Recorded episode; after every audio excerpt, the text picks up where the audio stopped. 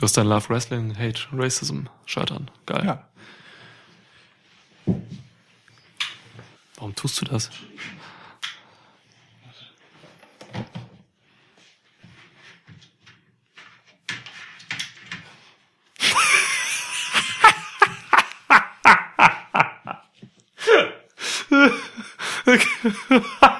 Das war die umständlichste Präsentation eines Gegenstandes. Es war in Style, das gehört so. Nimmst du schon auf? Ja. Ich halte in meinen Händen eine WWE Pop-Figur. The Fiend Bray Wyatt Vinyl-Figure. Ja, Mann. Geil. Die geile Fiend Funko. Oh, wie süß sie aber auch ist. Aber Oder? auch so gefährlich. Ja. Gefährlich und süß. Das ist so ein, echt so, so, so, so ein süßes Etwas, was dir auch einfach den Finger abbeißt. Geil. Darf ich es Also- rausholen? Ja, für den Kontext, was gerade passiert ist, was für euch nur so als Gerumpel zu hören war, ist, ich habe, habe das Licht ausgemacht, dann die Figur auf den Tisch gestellt und dann das Licht wieder angemacht, wie es sich für The Fiend gehört. Und Lukas musste dabei an äh, mehrere, an mehreren Stellen des Raumes gehen, weil und verschiedene Schalter Ja. verwenden. Wie geil die Dreads auch rüberkommen. Es ist mega. Sie ist mega. Guck mal. Guck mal. Das ist unser, Neu- das ist unser neues. Maskottchen. So. Ey, fett. Was haben wir hier? Folge 68 oder so? Neues Maskottchen. Ja. Hat Endlich Elimination Chamber doch noch was Gutes. hat, hat The Fiend doch wieder eine würdige Rolle. Geil. das musste kommen. Das musste kommen. Ja. Welcome to a new episode of Schwitzkasten. Schwitzkasten, Schwitzkasten, Schwitzkasten. one of the most pro wrestling podcasts in pro wrestling podcast history.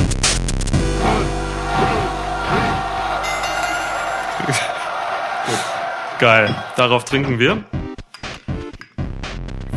Wir haben äh, einen Öffner verloren. Wow! Aber ein Feuerzeug gefunden. Guter Sound. Alter! Guter Sound. Was hast du damit getan, dass das so abging? Ich wäre fast gestorben. Nichts? Hat der Fiend damit was zu tun? Vielleicht. Huh. ja. Geiles Opening. Ähm, ah, cheers. Cheers.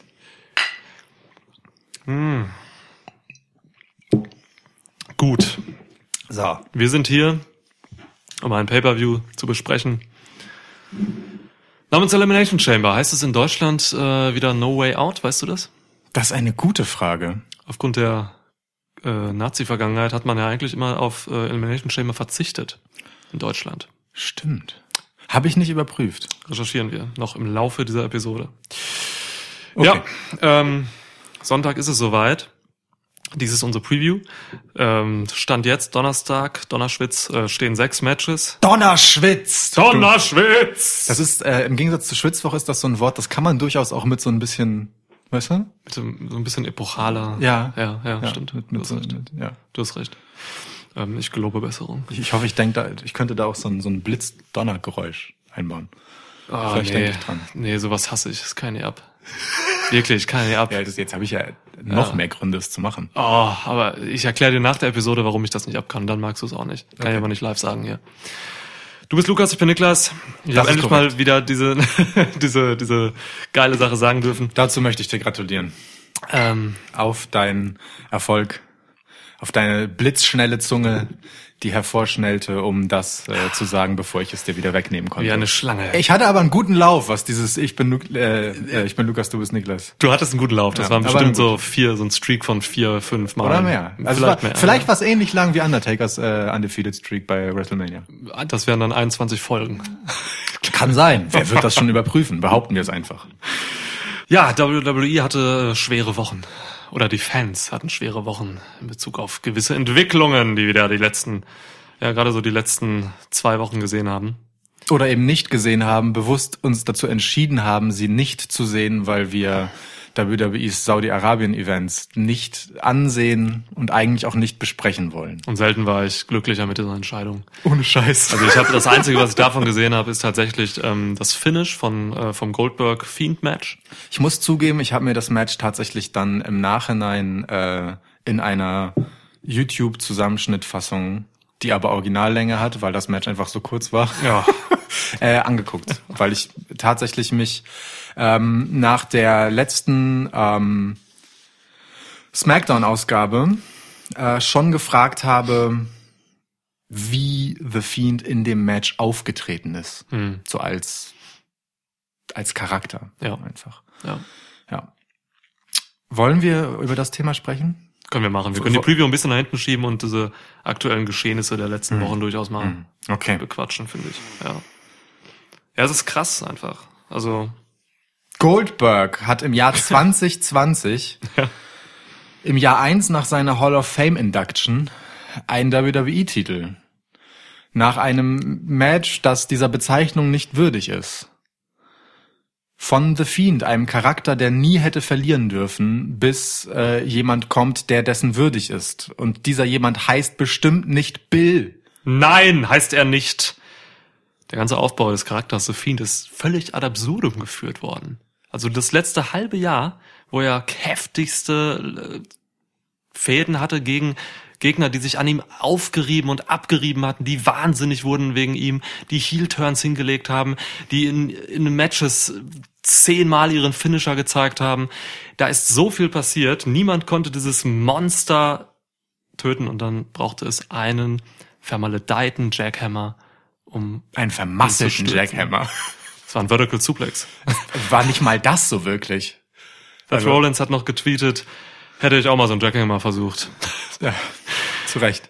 Ähm, Fuck, ey. Ich bin aber, deswegen sagte ich gerade, ich wollte mir angucken, wie der Charakter The Fiend in dem Match aufgetreten ist. Ja. Ich bin ähm, mir nicht so ganz sicher, ob äh, die Nummer tatsächlich alles hinfällig gemacht hat, was in der Vergangenheit passiert ist. Also ich verstehe, also man ist uns eine Erklärung schuldig. Man ist uns eine Erklärung schuldig dafür, warum Goldberg das machen konnte. So, ganz einfach. Du Das, meinst eine K-Fape-Erklärung. Ja, ja, so, ja, ne? absolut. Also wirtschaftlich ist ja klar so, Genau. ne? Draw, WrestleMania. Absolut. Bla. So, also, Ja. aber warum Goldberg das K-Fape in der Storyline machen konnte, die Erklärung ist man uns schuldig. Ja. Wir können uns gleich in Theorien stürzen, wenn wir wollen. Ich hätte eine. Ähm, aber um quasi das Meta-Ding, also ne, das Geschäftliche sozusagen ähm, zu nehmen, ist völlig klar. So, man will halt jemanden als Titelträger haben, den man guten Gewissens auf so ein Poster packen kann, der ein großer Name ist, der ein Draw ist, der Zuschauer zieht. Fertig aus. So, was Leute immer wieder vergessen, wenn sie sich äh, darüber beklagen, dass ähm, Vince McMahons Booking so scheiße kurzsichtig und kurzfristig und kacke ist ähm, ist, dass das ein börsennotiertes Unternehmen ist. Ne? Wenn es etwas gibt, das äh, völlig zuwider von jeglicher langfristigen Storyline-Planung äh, läuft, dann halt ein börsennotiertes Unternehmen zu sein, das halt einfach quartalsweise vorlegen muss, dass sie abliefern. Wenn es mal nicht läuft, dann muss man halt ganz schnell Reißleinen ziehen. Das ist echt kacke und ich hasse das und das ist für das Produkt auch scheiße so, aber das ist wirklich der große Nachteil, den sie haben und da kommen sie nicht raus. So, Interessanter Punkt. ich find's trotzdem furchtbar. Ich find's trotzdem furchtbar, weil ich im Jahr 2020 nicht Goldberg und Brock Lesnar, ja, zwei Teilzeit-Wrestler, und ich meine, Goldberg ist nicht mal ein Teilzeit-Wrestler. Der ist nicht mal ein Wrestler. das kommt dazu. Also, der, der ist halt maximal ein Gelegenheitswrestler, so. Ja. Wenn denn überhaupt Wrestler. Und das in Anführungsstrichen. Ja. Ähm, die will ich nicht mit den Titeln sehen, so. Ja. Ähm, aber es gibt ein Aber zu dem Ganzen. Ah, Ich weiß aber nicht, ob ich dieses Aber jetzt hier schon droppen will oder ob ich mir da noch Zeit mitlasse äh, für die weitere Road to WrestleMania. Ey, wir können demnächst noch mal eine Road-Folge reinlegen oder so. Ja. Wo wir dann darüber reden, also wie du willst. Weil, also das Ding ist, wir, wenn wir damit jetzt anfangen, Guter Cliffhanger. wenn wir damit jetzt anfangen, dann, also dann machen wir die Preview in einer Stunde irgendwann. Ja, so, weil stimmt. es gibt so, so, so viel, äh, was wirklich jetzt recht kurzfristig passiert ist mit riesigen Implikationen für WrestleMania. Ja. Ähm, ich würde sagen, wir warten mal Elimination Chamber ab und sprechen dann danach mal darüber, was das jetzt eigentlich bedeuten kann für WrestleMania. Weil Okay, ich, ich, ja. ich sehe da schon, ich sehe da schon durchaus etwas, das man sowas wie einen Plan nennen kann. Ei, ja, ja, da bin ich aber gespannt. Ich versuche es Ja. vorsichtig und konservativ zu formulieren. Ich, ich, ich bin halt, äh, ne, ich erinnere mich halt zurück an diese ganzen Monate, die wir den Fiend gelobt haben, analysiert haben, wie geil das doch alles ist und wie multidimensional und komplex und so. Und ich komme noch nicht so richtig dahin, wo ich, also ich habe noch für mich persönlich noch nichts gefunden, was das wirklich als Fan rechtfertigt so. Ähm, aber ja, äh, wir, wir, wir quatschen darüber zu, ja, am besten der nächsten Road-Folge. Machen wir. Ja, das ist gut. Müssen wir eh einlegen. Aber zu der Geschichte, äh, das, also äh, zu dem Sieg von Goldberg selbst, ähm, ich hatte schon bei dem Smackdown davor das Gefühl, dass das Kind in den Brunnen gefallen ist. Also, hätte ich, nee, boah, das hätte ich niemals gedacht. Äh, Das Problem fing tatsächlich dabei, damit an, dass Goldberg so auf The Fiend reagieren darf, wie er es getan hat. Dass Hm. der halt sein ekelhaftes äh, Zucken mit dem Gesicht und mit dem Mundwinkel. Das und widert mich ich an. hasse es so sehr, Ekelhaft. wenn er dann zwischendurch sein selbstgefälliges, zahnloses Lächeln auspackt. Das ist so ein widerliches- So furchtbar. Ja. Die Mimik von Goldberg ist das unsympathischste der Welt. Egal. Also, aber als er das einfach so auspacken durfte und so ganz selbstgefällig sich umdrehen konnte und der Superheld sein durfte, ja, Ja. der er von einem Jahr ja auch sein durfte, auch gegenüber diesem ähm, Gestalt gewordenen Albtraum The Fiend, das ist genau das, wo, wo The Fiend zugrunde gegangen ist. Nicht das Match, sondern dieser Moment, dass das einfach so an ihm abprallt, dass, dass man gesagt hat, Goldberg ist schon hier größer als The Fiend. Weißt du? ja, Alle anderen, ja. die ihm begegnet sind, waren erst einmal eingeschüchtert. Und dass er das darf, das war, das war der erste, das war der Moment, wo es ist, oh Mann, shit. Oh Gott. So, Ja. aber genau das kann wiederum der Ausweg sein. Deswegen mal gucken. Ich habe aber jetzt mit der aktuellen Smackdown habe ich echt ein bisschen Angst, so weil äh, die Präsentation vom Fiend jetzt in der Konfrontation mit John Cena hat mir überhaupt nicht gefallen. Ähm, da hatte ich Angst. Ich dachte, es kommt vielleicht irgendwie eine, eine Art Rechtfertigung oder so. Aber dann kam halt dieses Aufeinandertreffen. Er hat, er kam halt raus und stand hinter John Cena, hat ihn weder angegriffen noch sonst was gemacht. Er hat einfach aufs Mania-Sign gezeigt. Und ich habe das noch getwittert, wutentbrannt. The Fiend darf nicht aufs Mania-Sign zeigen. Das ist so ein typischer Akt von Leuten, die das machen und sich geil dabei fühlen ich finde, alles wäre in der Situation besser gewesen als das. Er hätte Cena brutal vernichten müssen, wie er das mit anderen gemacht hat. Er hätte vielleicht einfach psychologische Kriegsführung ansetzen können über die nächsten Wochen bis Mania. Ähm, Cena irgendwie mit Nadelstichen psychologisch dazu treiben, dass das Match zustande kommt oder irgendwas. Aber nein, er steht da und zeigt, wie einfach irgend so ein Bo Dallas aufs Mania sein. Warum habe ich Bo Dallas genommen? Als es wird Beispiel? ausgerechnet sein Bruder, Warum? geil. Ja. Ähm, ich- und ich find's richtig, dass er es macht. Was? Oh, ich, Ich habe so gehasst. Ich, und ich verstehe das komplett, ähm, aber ich find's richtig, äh, dass er das macht. Ich habe lange drüber nachgedacht.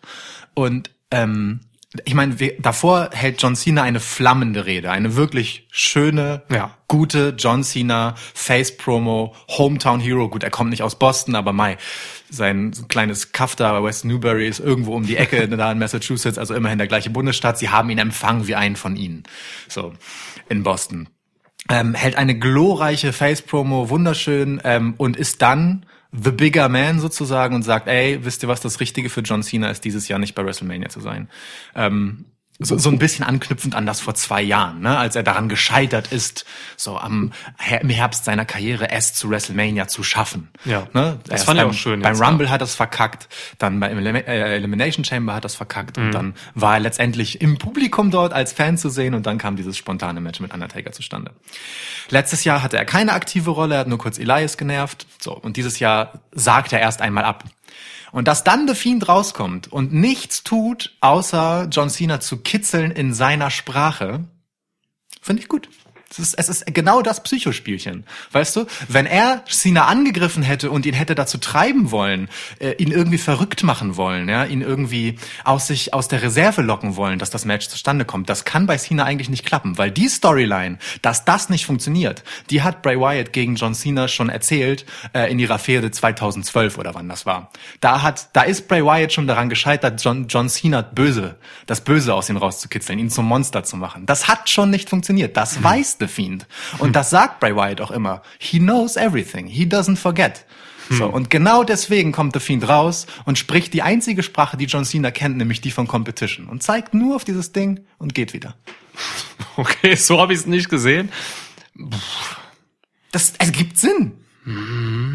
Es ist, es mag dem Fiend-Charakter erst einmal seltsam anmuten, aber es ist bei allem, was er weiß, wenn er nie vergisst, eigentlich nur richtig. Müsste ich drüber nachdenken. Gern. Meine Antwort gibt es in der nächsten Road to WrestleMania Episode. Geil, wir sind heute richtig in Cliffhanger-Laune. Alle warten jetzt Es- auf diese Episode. Oh Gott, wird die geil. Aber interessant, interessant. Äh, ja, erfrischende Gedanken. Doch, ähm, ich denke drüber nach. Man kann mir jetzt natürlich auch, äh, wie in der Vergangenheit, irgendwie äh, ankreiden. Ich würde immer versuchen, das Gute in all dem zu sehen, aber ich, es widerstrebt mir halt so sehr, ähm, dass Bray Wyatt mit diesem Charakter Scheiße baut. So.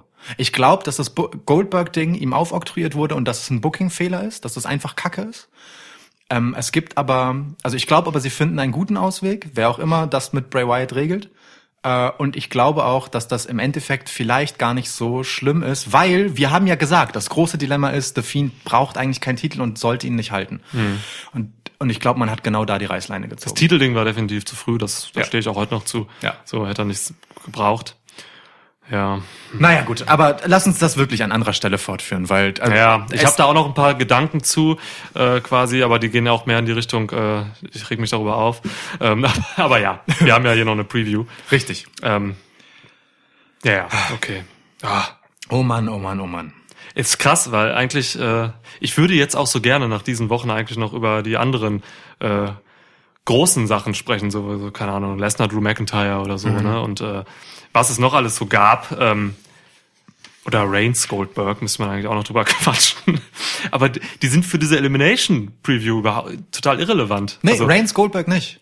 Warum nicht? Die Tatsache, dass Reigns rausgekommen ist und einfach gesagt hat, ähm, übrigens next. hat, hat Roman Reigns ein schönes Interview gegeben nach dem Fiend Goldberg Match, äh, das ähm, The Fiend ganz gut in Schutz nimmt, in Anführungsstrichen. ja. Ähm, Aber was aber- haben die jetzt mit Elimination Chamber zu tun? äh, naja, indem Roman rauskommt und sagt, I'm next, steht das Match und es gibt keinen Grund für ein Männer Elimination Chamber Match, weil beide Titelmatches für WrestleMania schon vergeben sind. Genau deshalb haben wir ein Tag Team Elimination Chamber Match. ja, stimmt. Das ist dann quasi die Konsequenz, die man hier sieht bei Elimination Chamber. Stimmt, ja. Ja. Ah, Und deswegen fehlen ganz schön viele Leute von Raw in diesem Event. aber wirklich, ne? Ja. Also man hat die komplette Krass. Tag Team Division von SmackDown drin, ne? Ja. Ist schon sehr SmackDown-lastig dadurch allein. Ja, es fehlen echt ein paar. Kevin Owens nicht da, Becky Lynch nicht im Match. Aber gut, klar, wie hat dieses Champ. Okay, ja. Auf jeden Fall, kommt dir dieses äh, Elimination Chamber Pay-Per-View trotzdem wie so ein Filler-Match vor? Oder was macht das mit dir, dieses Pay-Per-View jetzt? Das ist voll das Filler-Event. Ja, schon. Also Eine Woche nach dem vorangehenden Pay-Per-View, ne? das auch schon Ist auch schon irre. Ja. Ja. Ähm, ja, schon, schon. Ähm, andererseits, mh, also hier ist halt so, ein bisschen was wird hier schon sinnvoll weitergetrieben, ein bisschen was ist hier richtig unnötig drin. ähm, aber lass uns doch einfach in die Preview einsteigen und dann drüber reden, oder? Ja, machen wir. Machen wir. Ähm, ich hoffe, dieser Preview wird mich noch ein bisschen, oder wird mir dieses Event ein bisschen näher bringen, emotional, weil ich bin, ich sage dir ganz ehrlich, ich bin gar nicht drin. Ja, ich bin, gar nicht drin. Ich, bin- habe gar keinen Bock. Also, was heißt kein Bock? so, ne? Aber weißt du, ob da jetzt irgendwie Lince Dorado ähm, gegen äh, den Tucker als erstes steht? nennen musst. Meine Güte. Ja, was, Aber Himmels Willen, wo haben wir das verdient? und was Natalia macht. äh, Ja, gut, komm, wir machen ein Preview. Ja. Soll ich mal wieder werfen heute? Du durftest schon sagen, dass äh, ich ich bin und du du. Du hast recht. Ich darf, Deswegen möchte ich darfst gern werfen. So, du nimmst sicherlich wieder der Umwelt zuliebe. Ja. Dann nehme ich mach mit. Taschentuch-Toss. Es ist der Umwelt zuliebe. Ich habe einen Streak da. du, hier hast du Ja. einen Streak, Ja. definitiv. Bestimmt dritte Sieg in Folge oder so. Woo! Okay. Komm, also darauf, also auf deinen Streak. Das äh, Cheers. Ja. Ehre, wem Ehre gebührt. Ich bin, äh, keiner soll mir nachsagen, ich wäre ein schlechter Verlierer. Stattdessen könnte ich dir heute nachsagen, dass du deine Notizen zu Hause vergessen hast, aber das würde ich niemals nicht in dieses Mikrofon sagen hier. So, ähm, ich gebe dir, komm, komm, komm, ich gebe dir direkt das hier. Du hast eben schon drüber geredet. Ähm, lass uns einfach die paar Dutzend Leute wegflacken, indem ich dir ähm, direkt das Elimination Chamber Match für die SmackDown Tag Team Championship gebe. Ich zähle auf. Bitte. The Miz und Morrison sind drin als Champs. Gegen. The New Day, Gegen. The Usos, Gegen. Heavy Machinery, Gegen. Lucha House Party, Gegen. Dolph Ziggler und Robert Root. Rudolph. Miz und Morrison haben die Dinger ähm, bei Super Showdown gewonnen. Ja. Wir haben vorher gesagt, dass sie die Titel holen, ne? Aber ich glaube, wir haben doch, wir haben gesagt, auf der Road to WrestleMania holen sie schon die Titel Das und verteidigen gesagt, ja. sie dann Ja. bei WrestleMania gegen die Usos, Ja. oder? Ich meine, das Ich meine, ich habe äh, New Day gesagt und du Usos oder beide ja, oder was ja, weiß irgendwie ich. so. Egal. Ähm, ja, ähm, finde ich gar nicht so einfach zu tippen, die Geschichte, ähm, weil uns natürlich jetzt das kommende SmackDown dafür fehlt. Das stimmt. Beim das, letzten Donnerstag. Genau. Äh, beim letzten SmackDown ähm, haben die Usos äh, letztendlich die Oberhand gehabt nach einem, wie ich sehr schön fand, Samoan Destroyer. Großartig. Ja. Ähm, mit anschließendem Frog Splash aus der anderen Ringecke. Mega Move von, äh, wer war's? Äh, ja, einer der Usos gegen äh, Morrison, der den perfekt Ja. genommen hat. Ja, ja. Geil. Cole wusste nicht, was für ein Move ist. Musste dann Corey aushelfen. Ja, und hat's direkt Samoan Destroyer genannt. Das Geil. finde ich richtig gut. Ja. Ähm, und er war halt Second Rope, ne? Also wirklich von, von au- aus der Ringecke vom zweiten Rope, Ja. ein Destroyer darunter und also halt auch so weit gesprungen, dass John Morrison danach quasi in der Ringmitte liegt und dann kommt aus der anderen Ecke ähm, der Frog Splash gesprungen. Ein herrlicher Tag Team. Finisher. Auch diese Dynamik so, das passte, das Mega. Timing war super. Mega. Kannst du halt nicht mit jedem machen, ne? Wenn die jetzt die Usos gegen äh, Heavy Machinery im Singles-Match haben, kannst du halt keinen so besiegen. Das kann kein Otis nehmen. Aber Otis kann den Caterpillar. Das ist nicht weit weg von dem Destroyer. Selling. Das lasse ich jetzt so stehen. Ähm, ähm, also, dadurch, dass, äh, wie gesagt, die Usos die Oberhand hatten, finde ich das gar nicht so äh, einfach zu tippen, weil ich sonst nämlich die Usos genommen hätte. Ach so. ja, mach doch. Ja, nee, das ist, Ja, fäll- fällt mir jetzt ein bisschen Nach schwer. klassischen WWE-Regeln dürfen die, die bei der Go-Home-Show die Oberhand hatten. Wobei es ist ja nicht die Go-Home-Show. Es- Die Usos genau, könnten es- morgen voll aufs Maul kriegen. Es, genau, es war nicht die Go-Home-Show, aber ich habe halt schon das Gefühl, ähm, dass die Usos gerade halt jetzt, wo sie zurück sind, ne, ähm, auf so einem, so einem, so einem Weg sind, wo man sie wieder richtig prominent platzieren will. Ähm, und ich tippe sie trotzdem, glaube ich, ja, cool. Gut. weil, ähm, nee, ich tippe sie bei WrestleMania. Oh. Ich sag Miz und Morrison. Ich sag Miz und Morrison verteidigen und dann kommt es zu dem Match ähm, bei WrestleMania. Ähm, aber ich denke dort, das nehme ich jetzt schon vorweg, werden die Usos die Titel gewinnen, denn ähm, Dann nagel ich dich drauf fest bei unserer Romania-Preview. das kannst du gerne machen. Ähm, ich überlege noch kurz, ob ich das so stehen lasse. Ähm, denn es gab bei dieser, bei der letzten Smackdown-Episode diesen Moment, wo äh, da, da gab es ja so ein, äh, so ein, so ein ähm, äh, Doppel-Tag-Team-Match, ne, Four on Four, ähm, wo äh, die Usos und New Day erst so gemeinsam ein bisschen Spaß gehabt haben und so und dann wurde es kurz ernst, als äh, die Usos sie darauf, nee, als äh, Big E äh, sie darauf angesprochen hat, dass sie einmal häufiger die Tag Team Titel gewonnen haben als die Usos.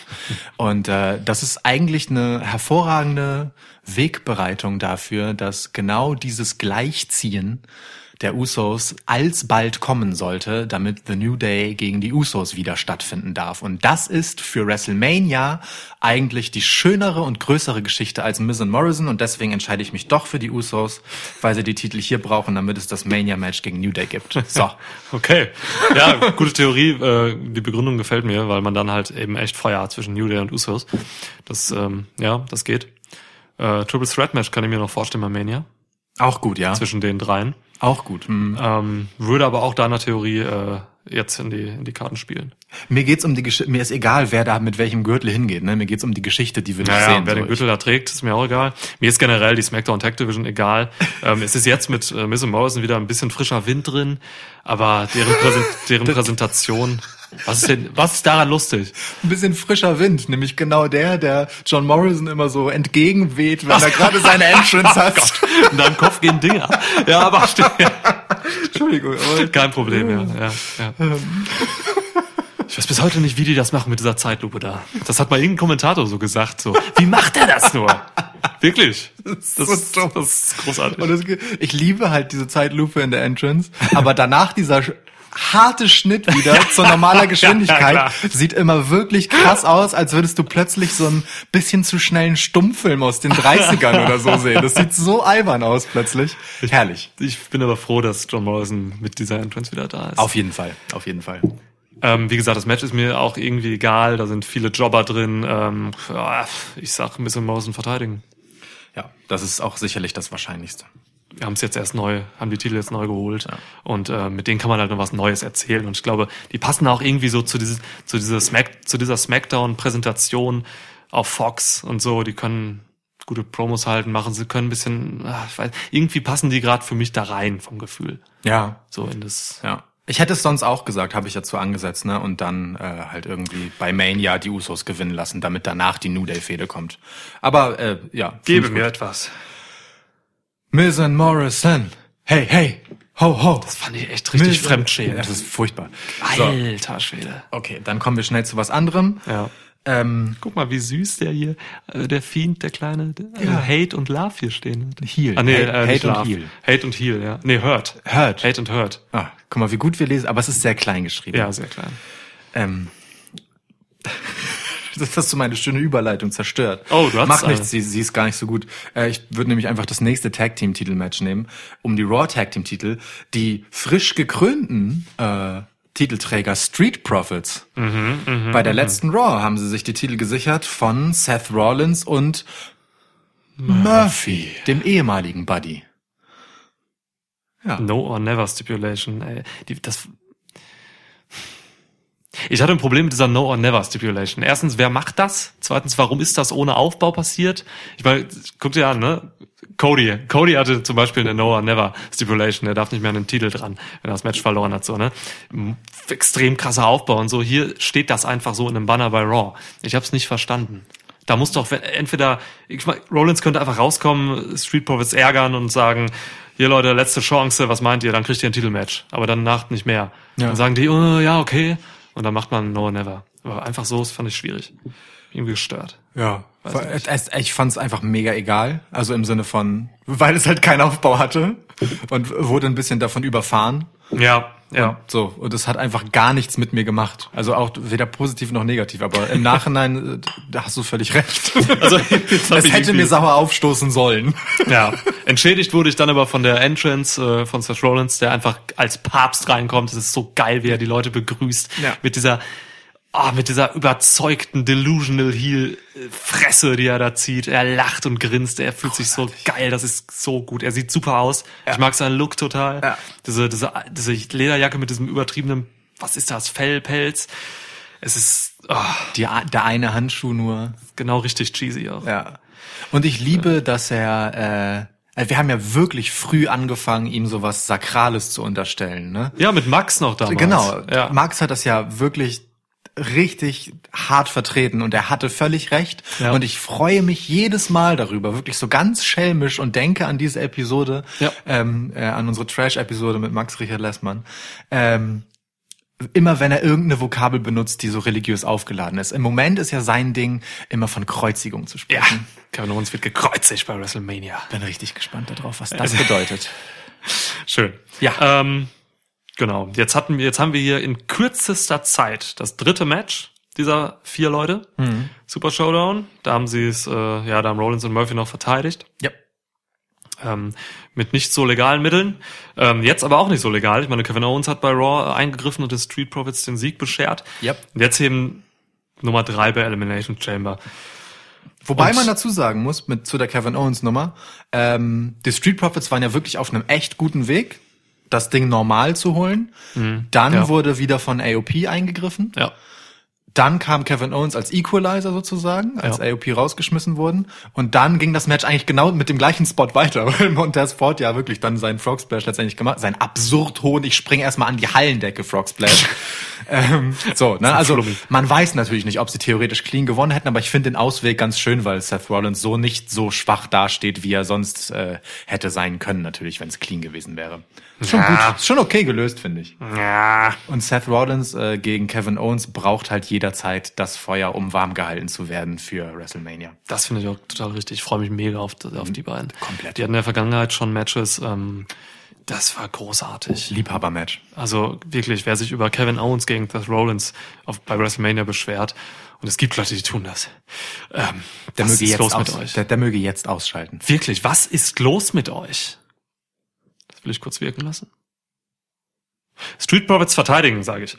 Ähm, aus dem einfachen Grund, weil man dann halt voll auf Rollins gegen Owens für Mania gehen kann und äh, diese Fehde braucht keine Tag Team Titles. Ganz einfach. Also man, die Titel haben jetzt eigentlich keine Bedeutung mehr bei Rollins. Ja.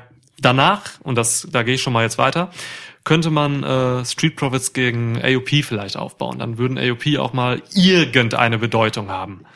So, das, äh, ja. Hat der Pop Fiend gerade äh, die Taschentücher umgeworfen? Hat er. Heftig. Ja. Das ist unheimlich. Also, ne, AOP gegen Street Profits könnte man jetzt machen und dann könnte man die Titel da auch wieder warm halten, aber bei Rollins und Murphy haben die gerade nicht zu suchen. Ja. Ja. Unterschreibe ich komplett, sehe ich genauso. Cool. Find's auch geil für die Street Profits. Ähm, die, die haben einfach einen hart guten Lauf hingelegt, seit sie bei Raw auftreten dürfen, sich von Pausenclowns zu Publikumslieblingen hochgearbeitet. So. Also Ich muss sagen, sie sind mir, ich, ich werde nicht so richtig warm mit ihnen. Das also ich das, weiß ich. Man, ich will sie gar nicht hart kritisieren, aber sie sagen mir einfach nicht zu. Gerade so. Ja. Ich habe irgendwie keine Ahnung. Also ich finde es zu. Ich liebe, ich respektiere gerade Montez Ford über alles. Ja. Mega guter Wrestler, macht super Spaß, hat mega Bock, reißt die Crowds mit. ja. Ähm, tut mir manchmal ein bisschen leid, so für Angelo Dawkins, der da einfach nicht hinterherkommt. Wenn, wenn er gerade feiern will im Ring, aber Montez schon längst rausgegangen ist und in der, im Publikum hängt, ähm, Dawkins dreht sich um, oh, muss auch hinterhergehen. Aber sie Und spielen so. dieses Dick und Doof Ding schon ganz charmant. Dann. Nein, im Ernst. So. Ey. Also wie oft, wie oft halt dann äh, Dawkins es einfach so hinnimmt und die Rolle des Blöden spielt. So, das ist schon ganz, das ist schon cool. Du Bastard. Das ist schon cool. Ich finde es voll okay. Nur weil Dawkins einen Bauch hat. Naja, also Bodyshaming im Schwitzkasten. Nein. Morgen kommen die Leute wieder aber raus. Ich meine einfach so von der Charakterkonstellation. Das- die heißen zufällig so. Kann ich ja nichts für. Ich weiß wirklich, wie heißen die Menschen denn? Ähm, äh, Laurel und Oliver, Laurel und Stan Hardy oder so? Laurel und Hardy? Matt Hardy, was? Na, was? ist bei AW jetzt, ja. Ähm, keine Ahnung. Noch nicht offiziell. Lorelei Gilmore und Matt Hardy sind dick und doof. Ähm, Wow. Okay. Ähm, Normal hast du in solchen Stellen immer, was? ja, aber manchmal reicht es nur für ein Wow. Gib mir ein Match. Nee, Moment, ich muss doch erst mal noch was zu der Street Profits. Wir haben, ach so, okay. Wir haben so lange über die geredet. Okay. okay. Äh, ich Von möchte, also ich unterschreibe komplett, was du gesagt hast. Das habe ich ja schon gesagt. Ich tippe auch das Gleiche. Ähm, ich denke auch, dass die Street Profits einen Mania-Spot kriegen, aber eher so Kickoff-Show-mäßig. Ja. So äh, mit einem Titelmatch, weil traditionell eigentlich quasi jeder Titel bei Mania verteidigt wird. ja, ähm, und ähm, ich kann mir aber, äh, ich glaube wirklich, die Street Profits sind auch nicht für dich gedacht. Weißt du, was ich meine? So, ähm, die sind schon einer der wenigen ähm, ganz klar auf so ein so ein äh, ja, keine Ahnung. Ich will nicht sagen äh, schwarzes Publikum, aber so ein so ein urbanes, ne, weißt du, Hip Hop Kiddie Publikum ausgelegt mit ihrem ganzen Humor und so weiter. So, und äh, da ich in dieser Blase ja durchaus unterwegs bin, liebe ich sie für ihr, ihre absurde Anspielungsdichte auf irgendeine popkulturelle Scheiße. Ja, die verstehe ich einfach nicht. Ja, ja, ich weiß. So, ja. Ne? Und anders als bei New Day mache ich mir nicht die Mühe, sie dir jedes Mal zu erklären. das habe ich ja wirklich eine Zeit lang immer gemacht. Ja. Ähm, So, sondern, sondern genieße das für mich und weißt du und feier die Street und und Okay. die, die sind halt für mich und für dich sind dann halt andere Tag Teams. Das ist doch völlig okay oder an- überhaupt andere Charaktere. Ja, zum Beispiel The Revival. So. Die sagen mir dann zu, extremer Kontrast. Ex warum treffen die nicht aufeinander? Extremer Kontrast, geil.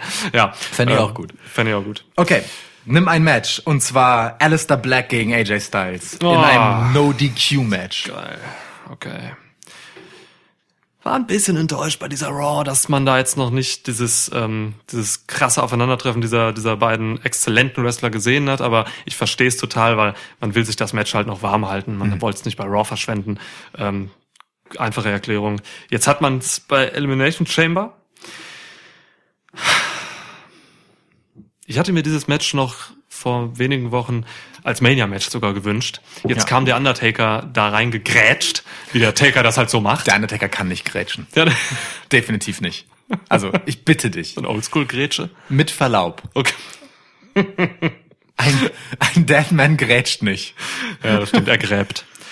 Okay, ähm, ja.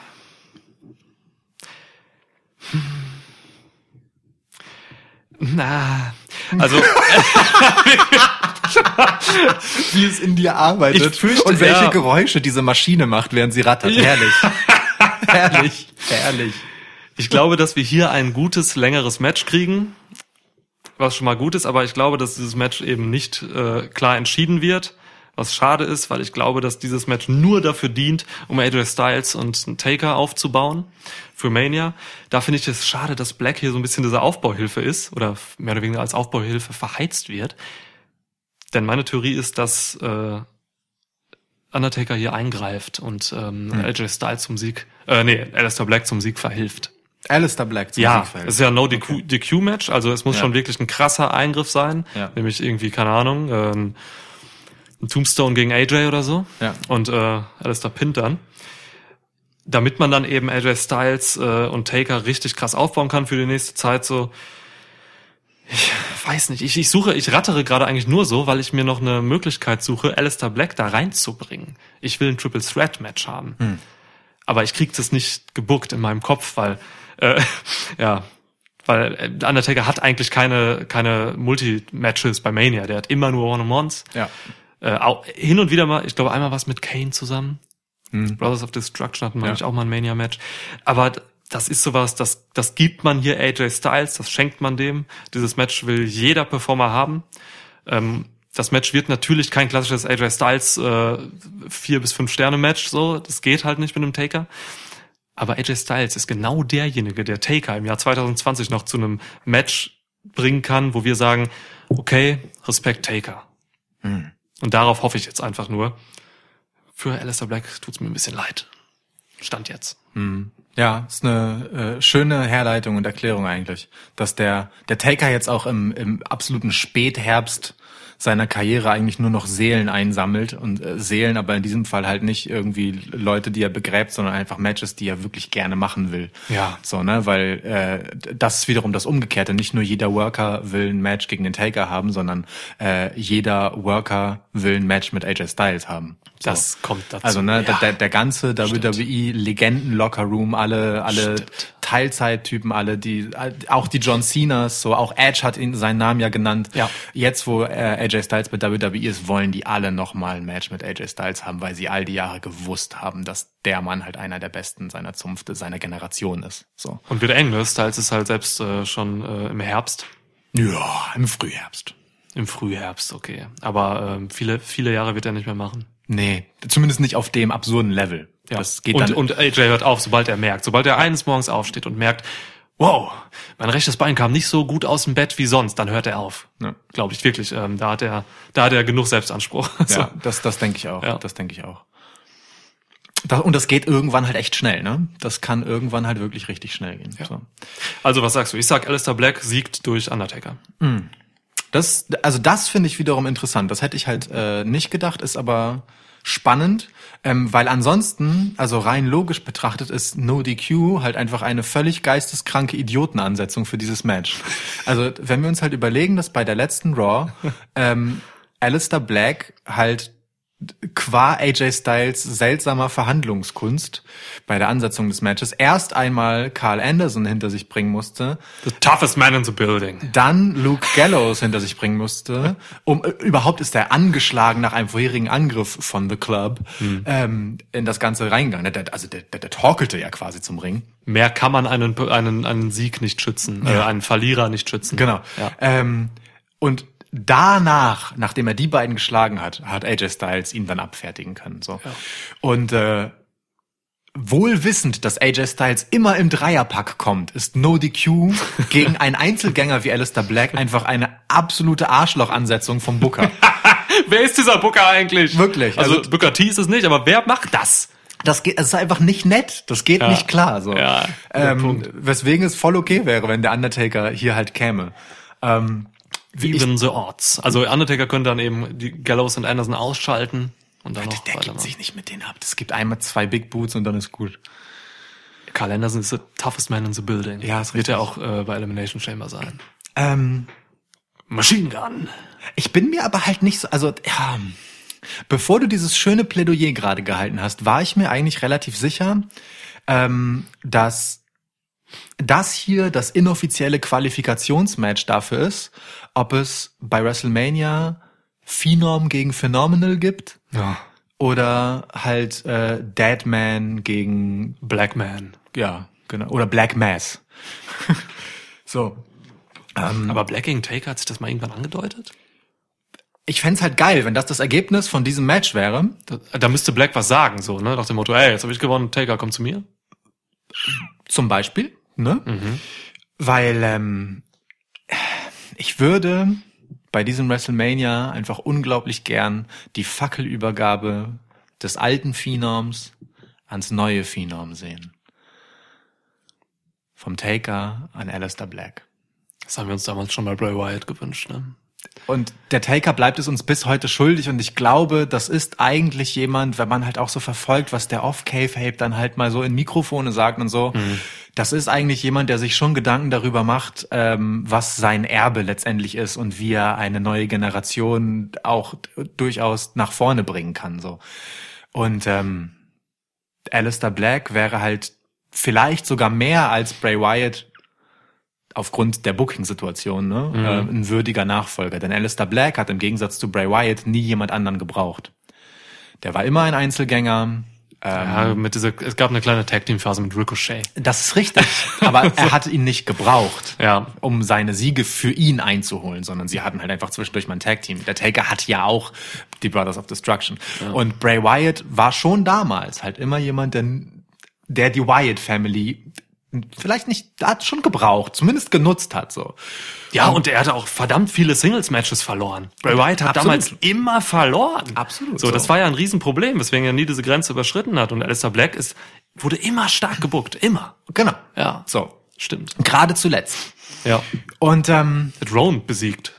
Und AJ Styles sieht halt eigentlich, ehrlich gesagt, in den letzten Wochen und Monaten nicht so stark aus, dass ich finde, AJ Styles gegen den Undertaker ist jetzt, ähm, also so levelmäßig, boah, krass. Natürlich ist das wrestlerisch äh, und ne, wenn man das halt so betrachtet, die richtige Entscheidung und äh, es macht völlig Sinn, so Backstage, so wie du es halt erklärt hast. Das ist, Ja. das ist cool. so Und das ist auch ein Match, das will ich gerne sehen. Nur ähm, wenn man immer noch sagt, der Undertaker, das ist so jemand, boah, gegen den stellen sich nur ganz wenige und das ist total die Ehre und so weiter, dann ist Alistair Black halt einfach zwei, drei Schritte vor AJ Styles zuletzt. Ja. Weil er einfach gerade stärker aussieht. Also klar ist, äh, dass Styles momentan nicht den Status hat, äh, Undertaker irgendwie gefährlich werden zu dürfen. Aber da hätte ich jetzt vorausgesetzt, wenn es dazu kommt, dass man jetzt die nächsten Wochen nutzt, AJ Styles halt wirklich stark zu machen. Ja. Ähm, mit Blick auf WrestleMania ist es natürlich auch wieder so ein Ding. Du hast eben von äh, Börsenunternehmen und so gesprochen und Wirtschaft und bla. Ja. Ähm, AJ Styles ist tatsächlich ein größerer Draw für eine Mania-Card als Alistair Black. Leider.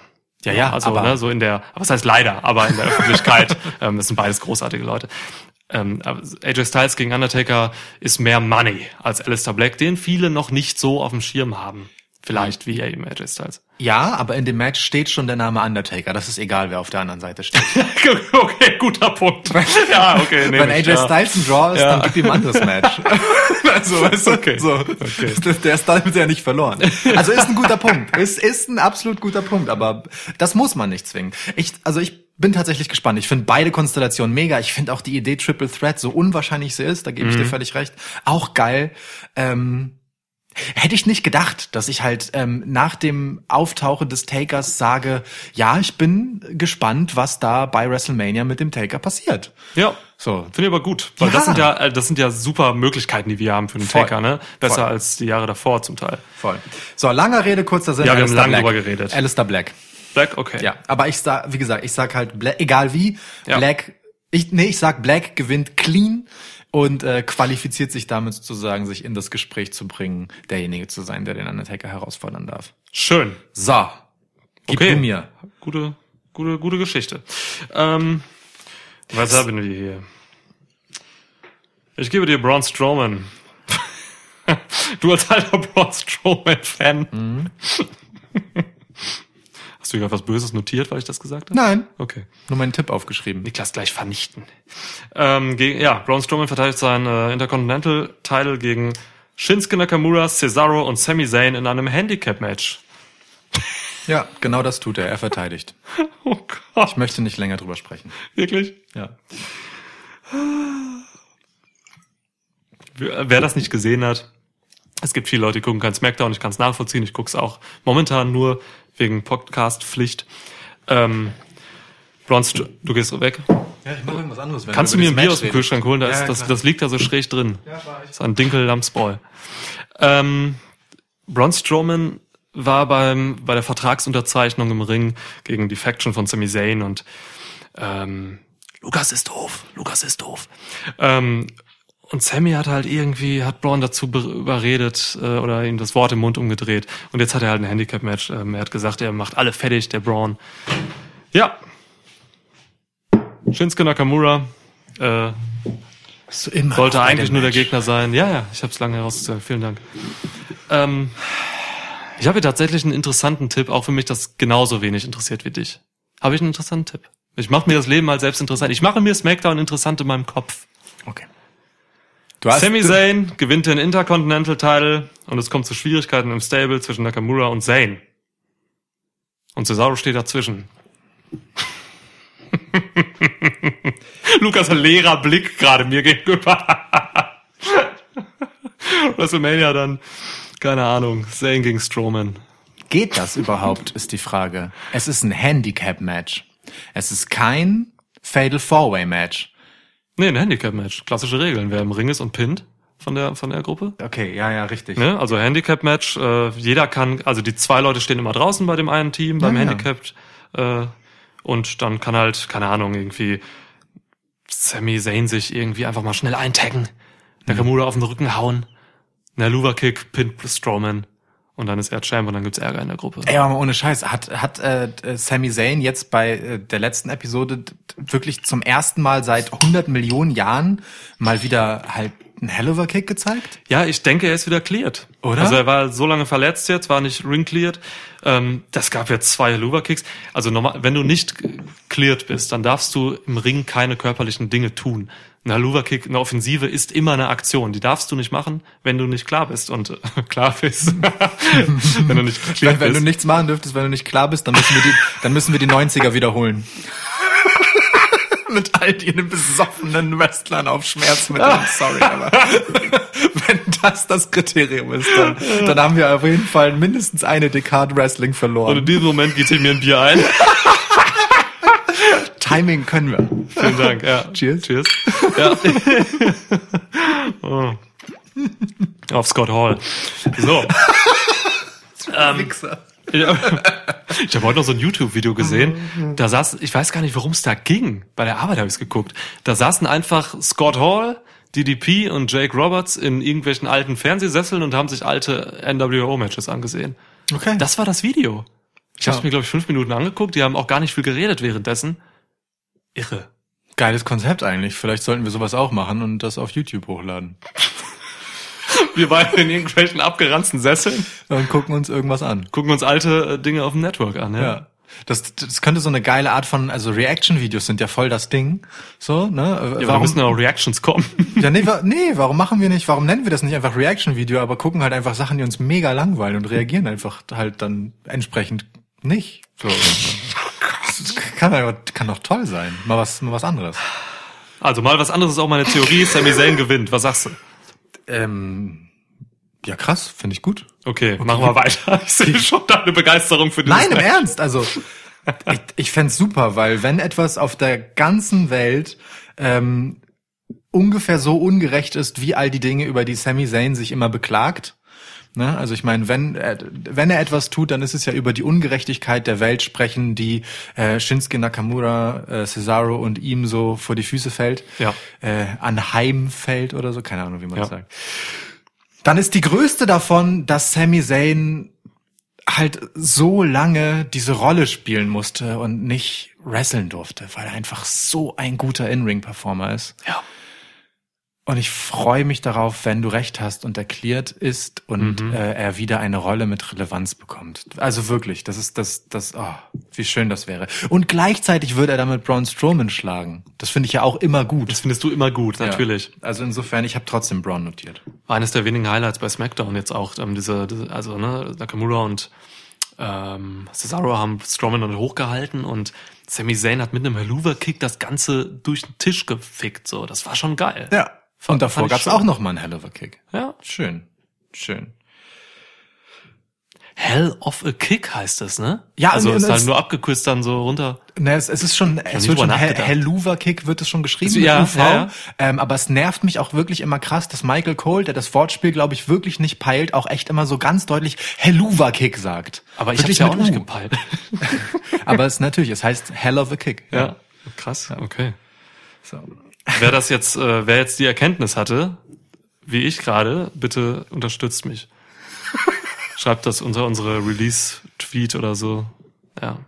Ich habe letztens, habe ich dir das mal erzählt, äh, ist schon ein bisschen her, aber ähm, es gibt ja die, die Lachgummis, die Süßigkeit. Ja, es Wein, das ist einfach die positive Variante von Weingummi. Das hat mir den, also mein Kopf ist geplatzt, als ich das gerafft habe vor ein paar Monaten. Ja. Lachgummi, Weingummi, das ist genial. Shoutout Haribo. Ich weiß gar nicht, ob es Haribo ist. Nee, nimm zwei, ne? Ja. Oh, Genau. Ich, ich hatte auch irgend so eine Erleuchtung letztens, die, die, die für dich auch mega ausgelacht wurde, aber ich komme nicht drauf, was es war. Noch ein Cliffhanger. Erzähle ich wann anders.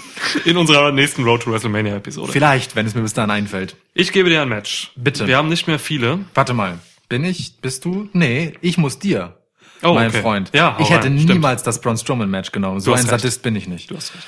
Ja, dann komm, bevor wir äh, zu den Damen kommen, machen wir noch mal Andrade gegen Umberto Carrillo. genau, den meine ich. Danke, dass du mir den, gelassen hast. Sehr gern. Um den US-Title. Ja. Andrade ist zurück Andrade ist zurück. von seiner äh, Von einer Drogenpause. genau von seiner 30-tägigen Suspendierung Ja. aufgrund des Verstoßes gegen die Wellness 30 Jahre lang, 30 Tage lang durchgekokst jetzt. Sich sonst was gegeben. während äh, Angel Garza ihn mehr als würdig vertreten hat. Ja. Ähm, Mehr, mehr als würdig ist ein gutes Stichpunkt. ja, äh, die Frage würde ich tatsächlich gern stellen. Stell mehr sie. als würdig im Sinne von Upsi ähm, ist der Status von Andrade insofern gefährdet, dass Angel Garza ihm die Rolle wirklich streitig machen wird. Andrade ist ein absolut krasser, heftiger Profi. Ähm, alter Wrestling-Veteran schon so, deswegen glaube ich nicht, dass da jemals äh, böses Blut aufkommen würde. Aber um die Frage zu beantworten, ich für mich als Fan hat Angel Gaza gerade wirklich mehr Standing und ist interessanter und heißer als Andrade. Ist natürlich unfair, weil Andrade eben raus war, so jetzt. Ähm, und Gaza halt wirklich einfach vom Booking her und so und von den, von den Writern her so viel Raum kriegt, seinen Charakter zu entfalten. In den Matches, neben den Matches, es ist irre. Deswegen, äh, Gaza hat einfach hervorragende Raus äh, Voraussetzungen gehabt die letzten Wochen und hat die so geil genutzt, weil er einfach dieses Talent ist, weil er einfach jetzt so viel Starpotenzial einfach hat. Es ist ein bisschen unglücklich für Andrade, ja. Also für mich ist Gaza gerade viel interessanter. Und im Ring steht der Andrade, also ist so ein bisschen die Sache, ne? Andrade ist halt im Ring wirklich einer der absoluten Top-Leute, Ja. ist auch besser, der bessere Wrestler als Angel Gaza das ist. Aber Gaza hat halt eben die Vorteile, er kann halt verdammt nochmal Englisch sprechen. Ja. Jetzt nicht wahnsinnig toll, aber er kann es ähm, und er kann Promos geben. Sein Charakter ist äh, vielseitiger, interessanter, er kann damit viel mehr machen. Ähm, Andrade ist ja schon sehr von Selina Vega abhängig. Gaza ist das nicht so. Da ist Selina Vega einfach nur noch eine gute Ergänzung. Von daher, ja, interessante Sache eigentlich. Gleichzeitig ist Gaza auch viel plakativer, ne? So dieses, dieses äh, ähm, Man's Man Latino-Ding so und äh, seine ganze, also wie er auch Charlie Caruso diesen Handkuss gegeben hat. Lieblingssegment. Mega gut. Ohne Scheiß. Ähm, Chuck macht das auch so gut. wie, wie auch, äh, wie elegant er auch ähm, diese, diese Nachfrage, äh, ob die beiden denn ein Couple wären, beziehungsweise sie wurden ja so bezeichnet halt einfach von, von Lana so lapidar, ne, Ja. als Power Couple, wo, wo dann Selina Vega so ganz Businesswoman-mäßig gesagt hat, ja Moment, das ist hier all business. Ja. Und Angel Gaza aber dann halt so, so geil das nochmal rechtfertigt und, und, und sich damit noch einmal quasi äh, ein weiteres bisschen auf als nächsthöhere Podest stellt. Äh, herrlich. Also der Mann ist tatsächlich richtig, richtig krass unterwegs und ich find's gar nicht so, so es ist, ah, es ist immer schwer zu sagen, dass es unfair ist für, für Andrade, aber es ist ja nun mal einfach so. Andrade ist selbst verschuldet suspendiert gewesen. Ja. Seine Storyline war gerade heiß und relevant Ja. und sie hatten jemanden in Angel Gaza, den sie da hinschicken konnten und Angel Gaza hat den Ball genommen und ist verdammt nochmal gerannt, aber wie? So. Ja. Ähm, ey, das ist, das ist genau das, was dich letztendlich nach vorne und over bringt. Du kriegst eine Gelegenheit, die sich so zufällig wie diese bieten kann und mach was draus. Und er macht. Und wie er macht. So, also ich fänd's voll Ja. okay. Ich fänd's tatsächlich voll okay, wenn Angel Gaza jetzt ähm, mehr oder minder das Ganze als absolutes Sprungbrett nutzt und ähm, dann Andrade auch ein bisschen davonläuft. Das ist dann halt so. Deswegen wirkt's aber jetzt alles so ein bisschen seltsam und für mich ein bisschen äh, komisch, dass Andrade und Carrillo jetzt hier dieses Match haben. So, ne? Ja. Das ist einfach so wieder aus dem Nichts da. Ähm, sie haben halt Andrade für viele überraschend den Titel nicht abgenommen. Man hätte ihn auch abnehmen können irgendwie. Er hatte ja noch ein Match gegen Rey Mysterio gehabt. Ja, ja. So kurz vor seiner Suspendierung.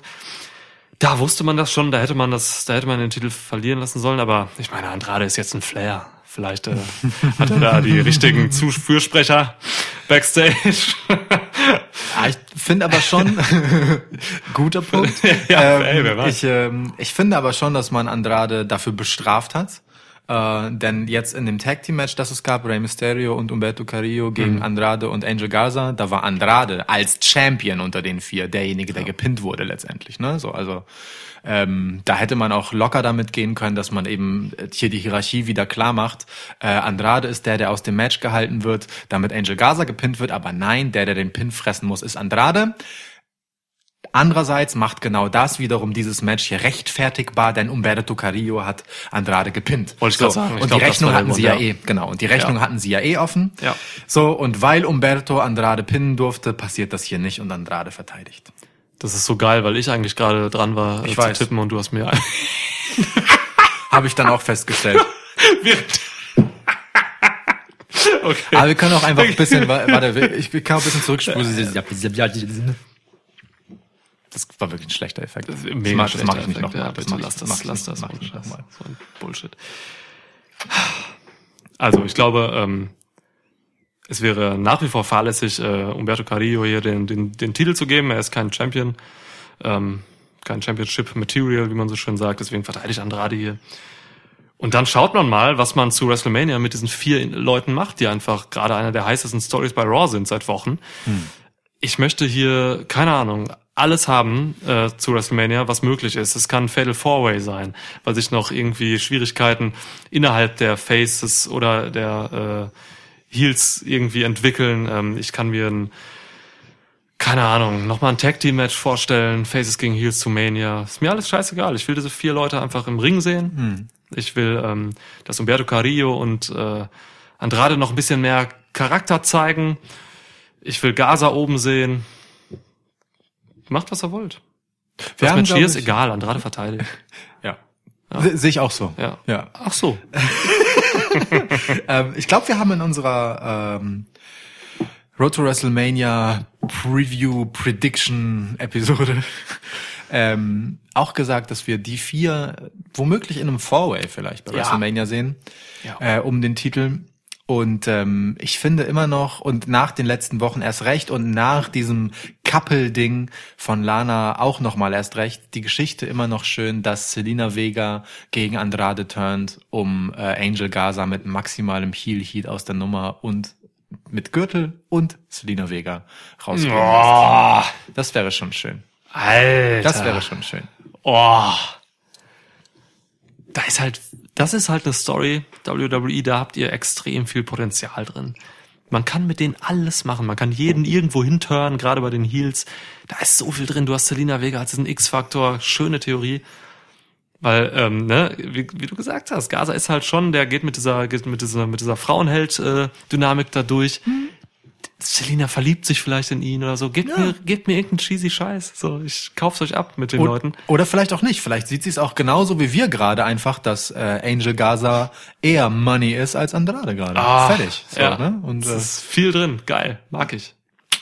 schön. Wirklich eine wirklich eine schöne Konstellation. Ich fand es übrigens süß, kleine Randbemerkung noch bei diesem Tag-Match jetzt bei Raw.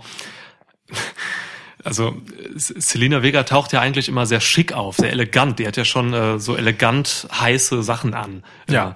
So ähm, und jetzt bei dieser Raw hatte sie eher so weniger elegantes Zeug an. Sie war mehr so ähm, so so Straßenlatina-mäßig. Naja. So ne und äh, irgendwie so so pinke, so einfach so einen pinken Plastik BH, sag ich mal.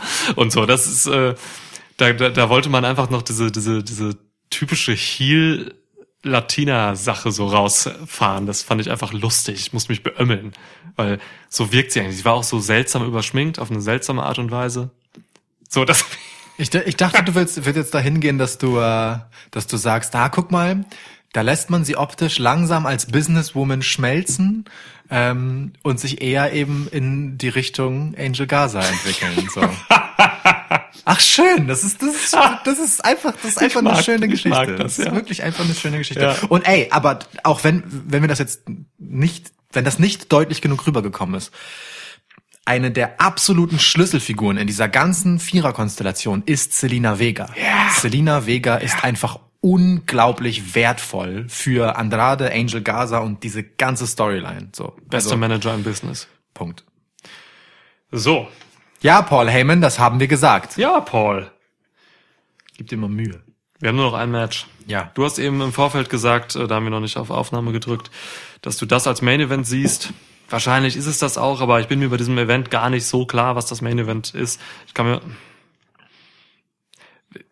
wenn es, wenn die es echt mit dem Taker machen, dann könnte auch Alistair Black gegen AJ Styles das Main Event sein, finde ich. Man könnte es rechtfertigen. Mit dem Taker Aber Ende das, so. Der Aufbau ist so reingestolpert, fände ich schon schwierig. Aber ja, klar.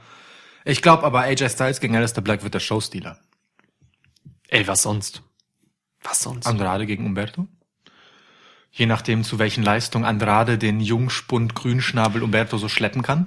Ich meine, Spanisch können beide zum Glück. Andrade ist auf dem Level, äh, der ist auf der Ebene bei Alistair Black und AJ Styles. Aber Umberto ist es nicht. Umberto ist natürlich ein super athletischer Typ. Ja. Das sind ganz viele andere auch. Aber ähm, um eben auf diesem Level zu sein, von dem ich spreche, da musst du mehr bringen als das. Da musst du irgendwie Charakter haben, irgendwie was ausstrahlen. Umberto kann das noch nicht. Und wenn wir ehrlich sind, ist das Kräftegefälle auch so zwischen den beiden viel deutlicher als bei Alistair Black und AJ Ja. Styles. Ne? Also, äh, wie gesagt, Main Event wahrscheinlich, äh, ich gebe es dir, Elimination Chamber Match der Damen um den, äh, ja, um die Chance, die, den Raw Women's Title zu ergattern bei WrestleMania. Wir haben im Ring Natalia, Liv Morgan, Ruby Riot, Sarah Logan, Shayna Baszler und Asuka. Vier von sechs davon möchte ich mit aller Vehemenz hinterfragen. Ey, tu das. Warum? Natalia? Warum Liv Morgan? Warum Ruby Riot? Warum Sarah, Sarah Logan? Keine von den Vieren hat irgendetwas in letzter Zeit gemacht, das rechtfertigt, dass sie auch nur in die Nähe einer Titelchance gegen Becky Lynch, die dominantesten Champ Ja. äh, seit Shayna Baszler bei NXT, ähm, kommen lassen dürfte. So, die haben nichts da zu suchen. Gar nichts. Das ist völlig, also meine Fresse. So. Ähm, gut. Also, Shayna Baszler gegen Asuka. Äh, Also, wobei, wir müssen ein bisschen noch ausholen, weil es gab ja bei der äh, äh, letzten Raw-Ausgabe ähm, dann durchaus noch den Super-GAU quasi bei der ehemaligen Riot Squad ähm, nach einem Contract-Signing Handgemenge zwischen Ruby Riot und Liv Morgan, die nach dem Angriff von Ruby Riot gegen Liv Morgan halt schon nicht unbedingt gut aufeinander zu sprechen sind, äh, ist Sarah Logan so ein bisschen moderierend dazwischen gegangen. Vor zwei Wochen war das, ja. Äh, genau. So, und dann letzte Woche, in äh, Konsequenz dessen, Also gab diese? es dann. ja. bei der Ja, letzten ja. Raw, du hast recht. Ich habe mich ja. selbst vertan, aber ja. Genau, also bei, genau, bei der letzten Raw Mhm. ähm, gab es dann das Match. Liv Morgan gegen Ruby Riot mit Sarah Logan als Special Guest Referee. Noch nie hat jemand so deplatziert in einem Referee-Shirt ausgesehen wie Sarah Logan. ähm, Sie müsste eigentlich einen Biberpelz tragen. äh, wo dann ähm, Sarah Logan Liv Morgan quasi zur Seite stand und mit einem ziemlichen Fast Count das Match entschieden hat. Äh, bevor sie dann aber Liv Morgan, ja, umgehauen hat. ja. So, Every woman for herself. genau. Ähm, und vorher hat auch in einem Segment äh, die gute äh, Ruby Riot gesagt, dass es keine Freunde im, äh, in der Elimination Chamber gibt. Und genau das ist aber Vielleicht so ein Fingerzeig, weil ganz ehrlich, Liv Morgan gegen Ruby Riot juckt einfach keine Sau, weder Ruby Riot noch Liv Morgan noch irgendwen anders. Ja. Ähm, auch nicht, wenn man Sarah Logan da reinschmeißt, die Nein. zuletzt einfach die miesesten Jobber-Jobs machen durfte, so. Ja. Ähm, man hat halt alle drei ehemaligen Riot Squad Mitglieder in, im Elimination Chamber Match und das einzige, was hier irgendwie rechtfertigt, dass die alle drei da drin sind, ist, wenn sie alle drei plötzlich wieder zusammen agieren und die Riot Squad wiederbeleben. Boah. So. Ja. Also das könnte ich mir schon vorstellen, weil dann kann man einen Sieg von wem auch immer, die gewinnen werden sie trotzdem nicht, einen Sieg von Shayna oder Asuka, so, Natalia klammern wir aus, ähm, noch mal bisschen krasser aussehen lassen. Weil, also Ruby Riot gegen Becky Lynch, das ist ausgeschlossen bei WrestleMania. Ähm, egal. So, das wollte ich nur mal als Theorie so reinschmeißen. Am Ende ist völlig klar, und das war auch beim Contract Signing klar, mit dem Auftritt, den sie hingelegt hat, als sie zu spät kam. Das war völlig klar, als sie als letzte stand nach dem Brawl beim Contract Signing. Natürlich ist Shayna Baszler diejenige, auf die alle warten, um gegen Becky Lynch anzutreten. Meine Fresse, was labert ihr denn? Shayna. Ja, also erstmal um deine Frage zu beantworten, warum diese ganzen unwürdigen Damen da drin sind. Es gibt einfach keine Alternativen. Also du musst erstmal äh, diese, wie viel sind Sechs, ne? Ja. Sechs Damen finden. Ähm, das, die Women's Division von Raw gibt nichts mehr her. Kyrie Sane. Kyrie Sane. Ich guck, warte mal, ich guck mal gerade, ich mache gerade die Liste auf. Ja, stimmt. Du kannst Kyrie reinmachen. Und Charlotte. Asuka ist in dem Match, ne? Die sind Ja. schon, die sind schon bei der gleichen Show. Was macht Charlotte? Was macht Charlotte? Charlotte hat ja eh schon ihr WrestleMania-Ticket. Was will die denn? Ach ja, stimmt. die Genau. hat Die den hat Elimination. Chamber Match nichts zu suchen. Genau. Ob- Obwohl, Also- das ist ein krasses Statement. Aber das wäre interessant gewesen. Charlotte geht in das Match und sagt, wisst ihr was? Ich mache einfach zwei Mania-Matches. hallo, hallo, hallo, liebe Schlampen. Die Königin möchte gern bitte Oh, zwei Titelmatches Ja. bei WrestleMania haben. Schade eigentlich. Ja, schade. schade. Verpasste Chance. Fuck. Ja. ähm, aber stimmt, Kyrie Sane gebe ich dir, aber sonst ist da niemand. Billy Kay kannst du nicht reinwerfen, Nia Jax ist verletzt, da ist sonst niemand. Also ich, wün ich wünschte mir, dass man vielleicht Peyton Royce aufbaut, aber nein, macht man nicht. Was ist mit der überhaupt? Die, werden- die werden einfach nicht eingesetzt. Ja. Ähm, und Lana, möchte- ja, Lana würde noch, Katy Perry würde noch fehlen. Ja. Ähm, genau, von daher, da ist einfach niemand anderes. Was, ja, hast du gerade Katy Perry gesagt? Lana heißt halt Catherine Perry mit Ja. realen Namen. Kann man schon Katy Perry rausmachen. Ja. beide haben ungefähr gleichen Star-Status. In, in Lanas Wahrnehmung ja. Fair. Okay, nehme ich. My Barbie. Ja. ähm, Oh, was hier alles für Dinge passieren heute, meine Güte. also, ne, Riot Squad hatte halt, halt, halt die eigene kleine Geschichte in diesem, in diesem Elimination Chamber Match. Ähm, können sie haben. Ich würde es geil finden, wie, wenn sie sich vereinen, wie du sagst. Das wäre schön. Die haben alle nichts zu tun, aber der Riot Squad würde halt dann anders aussehen, weil die haben sich, also gerade Liv Morgan ist halt charakterlich schon jetzt eine andere, als das kleine nervige Punk-Girl, was sie damals war, im positiven Sinne. Ähm, pff, keine Ahnung, aber geht mir was, gerne. Ist mir egal, aber auch. so. Ja. Ähm, Riot Squad habe ich geliebt, mega unter Wert verkauft, äh, da war so viel Potenzial drin. Am Ende waren sie halt ein ein Jobber-Team, ne? Ja, so schade, da war echt viel drin. Voll. Ähm, ja, aber klar, Basler. ich will das mal abbrechen gerade, ja. Gut. ja. Äh, Ich muss aber dazu sagen, bei dieser ganzen Geschichte um dieses äh, Chamber-Match, äh, Asuka gefällt mir so unglaublich gut in dieser aufmüpfigen, ich laber euch auf Japanisch, falls es überhaupt richtiges Japanisch ist, dass sie spricht und nicht einfach Asuka-Sprache. Aska, ja, sie spricht Aska. Weiß nicht. Ähm, Ich finde das mega gut. Ich finde das richtig geil, weil die halt einfach voll Kante bekommen hat plötzlich in dieser ganzen äh, äh, Paarung zusammen mit Kyrie Sane, wo sie sich halt immer so neckisch irgendwelche Witze auf Japanisch erzählen, die kein anderer peilt und darüber lachen. So ähm, und auch dann in der Becky Storyline diese Härte, die sie dann wieder hat. Das ist super. Asuka gefällt mir richtig gut, wie sie, wie sie Jerry Lawler das Mikro weggerissen hat und dann irgendwas, um irgendwas zu sagen, so. Also Shayna Baszler möge gefälligst antanzen. Finde ich richtig gut so. Die, die hat eine richtig gute Rolle gerade und taut auf nach diesem unwürdigen Run, den sie als Singles-Wrestlerin hatte. Ich sag dir was, das Aber verstehen, das verstehen sau viele Leute nicht. Sau viele Leute verstehen Asuka und also die Kabuki Warriors an sich nicht. Die denken, dass das alles irgendwie, ähm, also wirklich ganz viele Stimmen äh, haben gesagt, jetzt auch so in der deutschen Podcast-Szene, wo ich mich heute noch mal ein bisschen umgehört habe, einfach mal so.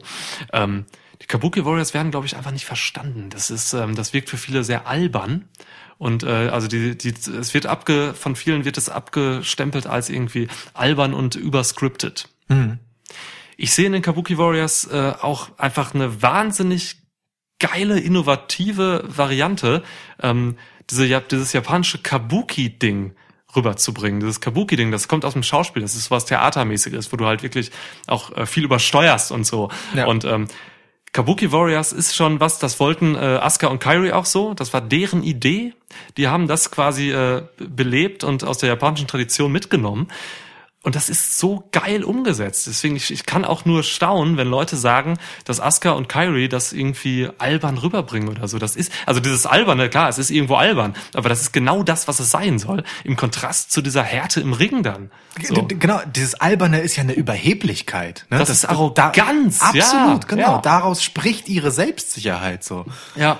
Voll. Also, das ist einfach was Neues und ich glaube, das verstehen viele nicht. Deswegen ist es ein bisschen schade. Vielleicht, ja, fehlt den Kabuki Warriors auch deswegen so der letzte Schritt einfach so, weil die Reaktion noch nicht so vollumfänglich da ist. Ja. Ich ärgere mich ehrlich gesagt über jedes englisch gesprochene Wort, das die beiden sagen. Ich auch. Für mich können sie die Ja. ganze Zeit nur Japanisch reden, das ich nicht verstehe, Genau. wo ich nur aus dem Kontext schließen muss, was sie gerade so lustig finden. Voll. Darum geht's ja auch nicht. Du musst in dieser Hinsicht, bei solchen Leuten wie Asuka, da musst du nicht verstehen, was die jetzt irgendwie Ja. sagt, auch wenn sie jetzt irgendwie einen englischen Satz sagt, wobei ich Bite Me ganz cool fand. Ja, das stimmt. Shayna, Bite also Me. so, sowas ist schon ganz okay, wenn man Ja. so einen ganz kleinen Schnipsel macht. Aber die müssen gar nicht so, so Ankündigungen und Herausforderungen, Ja, das, ja, das, ja. das braucht's gar nicht. Deswegen, also, ja.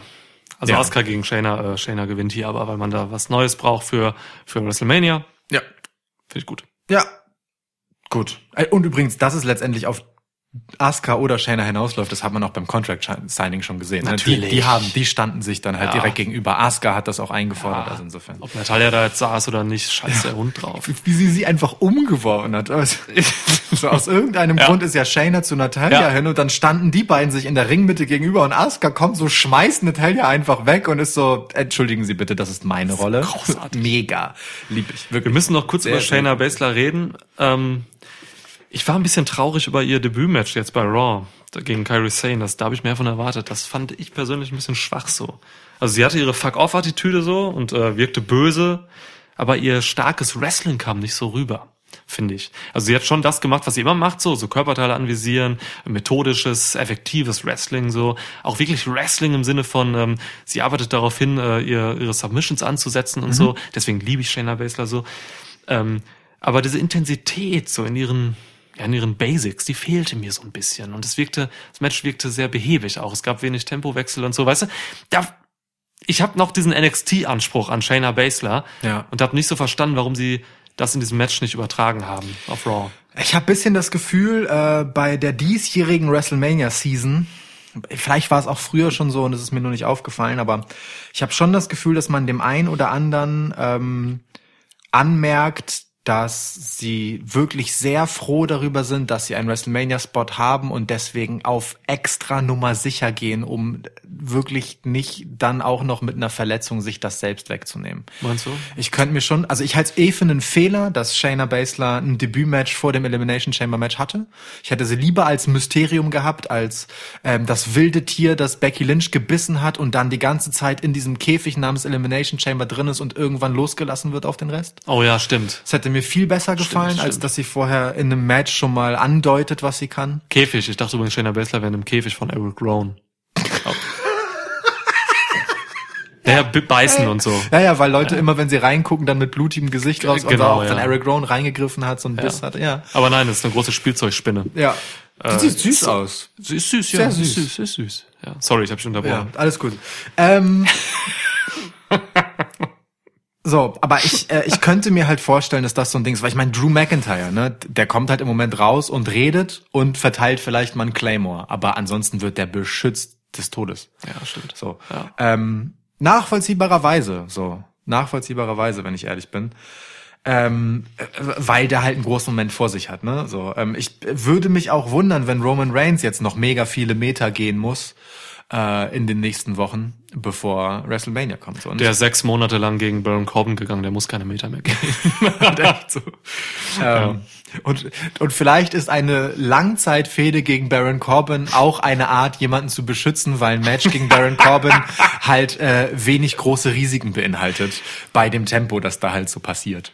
Aber überleg mal gerade, ist jetzt wirklich ein Exkurs, aber überleg mal, gerade fällt mir einfach so ein, was Kofi Kingston letztes Jahr alles so durchmachen musste, um sein WrestleMania-Match zu haben. Ne? Ja, er musste ein, ein Elimination Chamber-Match haben, ein hartes. Er musste ein Gauntlet-Match haben. Er musste, er musste sich fast schon rassistische Anfeindungen von Vince McMahon gefallen lassen. Auf der Metaebene sicherlich. Auf der Metaebene sicherlich. Er musste so viel durchmachen. Roman Reigns kommt raus und sagt, I'm next. Ja. Und Naja. in der gleichen Show von SmackDown sagt John Cena übrigens, dass äh, dass man, das ist doch äh, ja eigentlich, dass man sich das verdienen muss und nicht einfach Oder? demanden darf, dass man jetzt ein Ma- WrestleMania-Match hat. Aber, der gleichen Show. aber da Ah. kann man schon dazu sagen, ähm, das, das finde ich aber, also äh, sehe ich voll, ne? Das, das, das, das ist super ironisch, fast schon zynisch. Mhm. Aber andererseits kann man sagen, das Verdienen äh, muss in dem Fall nicht zwingend als dieses dieses typische Aufbauding gesehen werden. Du musst dich qualifizieren dort und dort und dort und dann ist das Match offiziell, weil du den geschlagen hast im Number One Contender Match, sondern Roman Reigns hat sich über Monate mit der Arbeit, die er gemacht hat, mit dem Status, den er hat, einfach das Recht erarbeitet, zu Bill Goldberg oder wer auch immer gerade Champ ist, hinzugehen und zu sagen, hallo, ich fordere dich heraus. So, weil er sich ja auch aus dem Main Event, beziehungsweise dem Titelgeschehen bisher einfach rausgehalten hat. Ja, das hat er. So. Er hätte ja zu, zu verschiedenen Zeitpunkten hätte man ja auch sagen können, los, Roman Reigns hier, Number One Contender Match, let's go.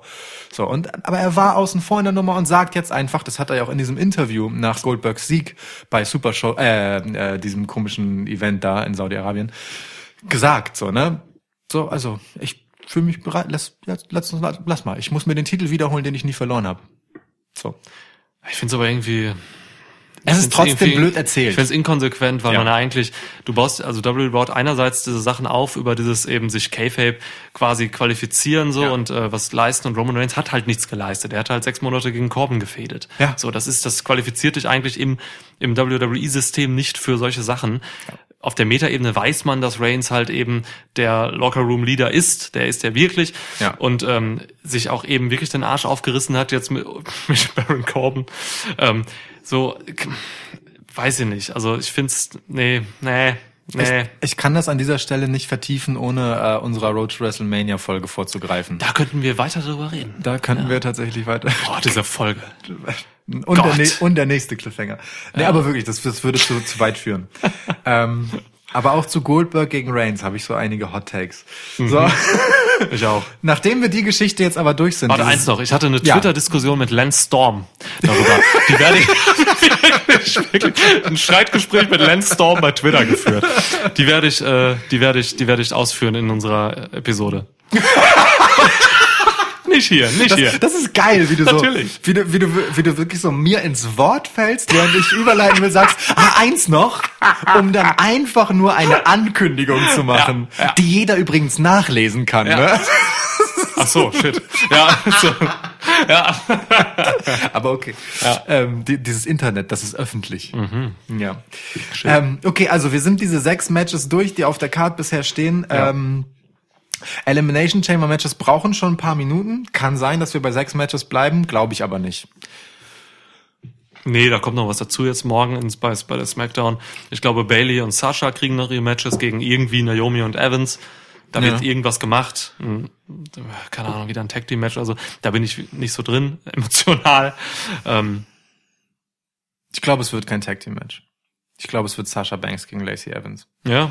Okay. Das ist das ist irgendwie noch überfällig und ich glaube, Ja, hoffe, äh, das war die ursprüngliche Fehde, ne, Ja, bevor ja. Sascha dann raus war aus der Nummer und Ja. Bailey sie mehr oder minder vertreten hat und es dann plötzlich eine Titelfehde wurde, aber auch absurd eigentlich. Ja, das stimmt. Ähm, aber ich glaube, in der Zwischenzeit hat man dann auch verstanden, dass Lacey Evans nicht so groß und nicht so wichtig und nicht so cool ist, dass man das jetzt noch wieder neu aufbauen muss, äh, um es dann äh, mit einem großen Tamtam zum Finale kommen zu lassen, sondern äh, man tut, glaube ich, allen Gefallen damit, wenn man das schnell unter den Teppich kehrt, dass man das mal machen wollte, weil Lacey Evans einfach nicht ready ist.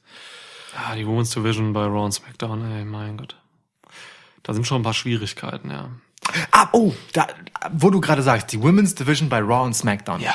Ist dir aufgefallen, dass Shayna Baszler bei ihrem Debütmatch bei Raw eine NXT-Bauchbinde hatte? Nein. Ist dein Ernst? Ja. Sie ist nicht im Raw-Roster. Shayna Baszler kommt als NXT-Competitor raus. Echt? Ja. Also sie steht auch eben, ich habe ja eben das Roster nochmal angeguckt hier. Ähm, da ist sie tatsächlich nicht bei Raw gelistet. Ist mir aber gar nicht aufgefallen. Oh, krass, okay. Und okay. das Cool. nehme ich jetzt unserer äh, Road to WrestleMania Folge vorweg. Sagt einiges über die Women's Division bei NXT aus, weil du hast halt Charlotte gegen eine NXT Wrestlerin Mhm. und du hast Becky gegen eine NXT Wrestlerin. Deine beiden größten weiblichen Stars treten gegen zwei NXT Damen an. Oh, das ist cool. Hut ab. Ja, ist cool. Ja, das ist geil. Übrigens, ähm, der WWE Shop hat äh, vor zwei Stunden getwittert. Es gibt ein offizielles Shirt, das heißt jetzt äh, von Becky Lynch, das heißt Low Key Lynch. Und äh, da ist sie drauf mit dem Mantel und der Krone und dieser Sonnenbrille. Ey, dieses, dieses Outfit. Dieses Outfit, das sie da trug. Ich war, ich also finde- ich fand, ich fand diese, diese, diese Sonnenbrille war schon so, oh mein Gott, was soll das denn Ja, jetzt für ja. ein Witz sein, den ich nicht verstehe? Ja. Aber, ähm, boah, wie, wie krass Becky Lynch zu einer Karikatur ihrer selbst wird, ebnet eigentlich sehr gut den Weg dahin, dass sie sich selbst über den Kopf wächst und es nur folgerichtig ist, sie zu enttiteln. Shayna Baszler hat getwittert, You're a parody of a champion. Kabum. Das war einfach der Tweet und da ein Bild drunter mit diesem, wie sie halt in dieser, in dieser Klamotte da saß. Ja. So. Shayna und ich, weißt du, Shayna wir und- verstehen ja, uns. Ja, glaube ich, ohne Scheiß, ja. Ja. Ihr seid Ja. genau auf einer Wellenlänge. Ja. ja. Wobei dein äh, Grifuna Klatsch ist ein bisschen besser als ihrer. Danke, das äh, bedeutet mir viel. Kein Problem. Sonst hätte, also hättest du was anderes gesagt, hätte ich ihn jetzt angesetzt und dann Das will ja. Ja, hätte ich alleine nicht. abmoderieren können. Ja, eben, das wäre auch blöd. Ja. Ich würde schlafen. Aber ich würde schlafen. Wenn, wenn wir durch sind, kannst du den machen im Pelikan. weißt du, nach jeder, das müssen, das müssen, nach jeder Podcast-Episode nimmt Lukas mich im Karafuda Klatsch und äh, ich schlafe dann halt. Und, und bette Niklas dann. Ja. Steck ihn dann danach Ja. aber auch so zu. Ich wache halt immer jeden, äh, jeden Morgen dann irgendwo anders auf. Manchmal legt er mich einfach auf den Küchentisch, dann legt er mich mal auf den Balkon, wenn es warm ist und so. Ja. Ja. Jedenfalls, T-Shirt, äh, holt's euch. Low-Key Lynch. Nein, holt's euch nicht. Ist scheiße. Naja. Was soll das? So. Sie müssen ähm, über den Charakter kommen, nicht über Klamotten oder irgendwie. Ach, egal. Okay. nee, der Charakter von Becky Lynch ist jetzt ist durchgespielt. Ist durchgekauft. Es ne? geht nicht mehr als Karikatur. Das Ding ist zu Ende. Scheiße. The Man. Ja, sie wird immer aufmüpfiger und pöbelt eigentlich nur noch rum und hat jetzt solche Klamotten. Was findet denn, was, was sagt denn der Monday Night Messiah dazu? Findet ihr das gut? Findet The Man den Monday Night Messiah gut? Das passt doch alles nicht. Ich weiß auch nicht. Okay. Ob, ob, ob Becky Lynch dann nach ihrem Titelverlust irgendwann als Monday Night Mariah rauskommt? Ah nee, dann müsste, müsste sie ja die Mutter von Messiah sein. Ne? Das wäre Quatsch. Das geht nicht. Das macht keinen Sinn. Aber sie könnte, sie könnte, äh, Dings, äh, wie, wie hieß die, äh, ähm, Maria Magdalena sein. So, Ja. das geht. Ja. Sie im Song dann auch Maria Magdalena. Ist so ein Song, ne? Was ist das? Das ist ein Song. Ja, Falco oder so? Nee, ich weiß, ich weiß nicht. Ich hab's auch direkt im Ohr. Oh, Was ist denn das nochmal? Warte, ja, ja, ja ich guck kurz. Aber Ähm, okay, ja, egal. Aber äh, auf jeden Fall die Smackdown-Damen, da bin ich dabei. Die brauchen auch ein Match auf der Karte, weil sonst hast du halt nur ein Women's Match hier, ne? Ja. Das ist, das wäre schon eklatant. Von Sandra, Maria Magdalena, 1985. Danke. Ähm, dann gab es noch so ein, ab, also das ist jetzt wirklich Kickoff-Show-Material, aber äh, dann gab es halt noch diesen absurden Moment, wo äh, äh, Chad Gable zu Apollo Crews ging und sagte, oh Mensch, das mit dem Handicap-Match mit uns, das ist ja echt blöd gelaufen gegen Seamus. Äh, und Apollo Crews war so ganz eingeschnappt. Macht man da jetzt noch mal ein Match für die Kickoff-Show draus? Will ich nicht drüber reden, habe ich sogar geskippt offenbar. Ich Ja. erinnere mich an den Scheiß nicht. Ja, ist auch wirklich egal. ähm, dann habe ich aber einen, einen habe ich noch. Ähm, Daniel Bryan, der fehlt ja wirklich hier. Ja, Drew Äh, Gulak, Mann.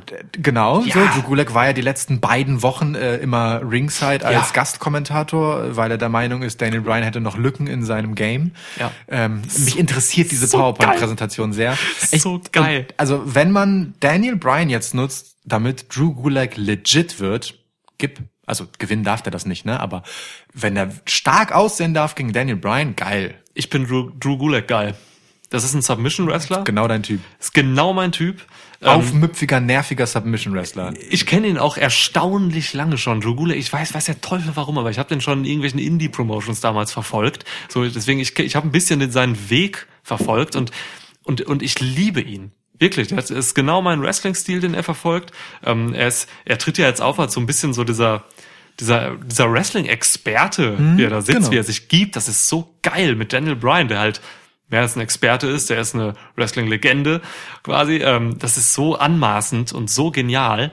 Also ich, ich das ist so ein Ding, das be beruht hundertprozentig auf einer Idee von Daniel Bryan. So, ey, mit Drew war ich in den Indies unterwegs und so, wir hatten Matches und sowas. Gib mir mal, komm, da machen wir eine Storyline raus und das kriegt er dann auch durch. Ähm, ey, ich würde mir das sogar für WrestleMania wünschen, ist mir scheißegal. Leg mich am Arsch. Drew Gulak ist nicht WrestleMania-reif in den Augen von Vince McMahon, aber vielleicht kriegt Bryan das irgendwie durch. Ich denke, das Match gibt's jetzt bei Elimination Chamber. ich glaube auch, Macht Daniel ja. Bryan was Spannenderes bei. Das wäre aber so gut. Ja, voll.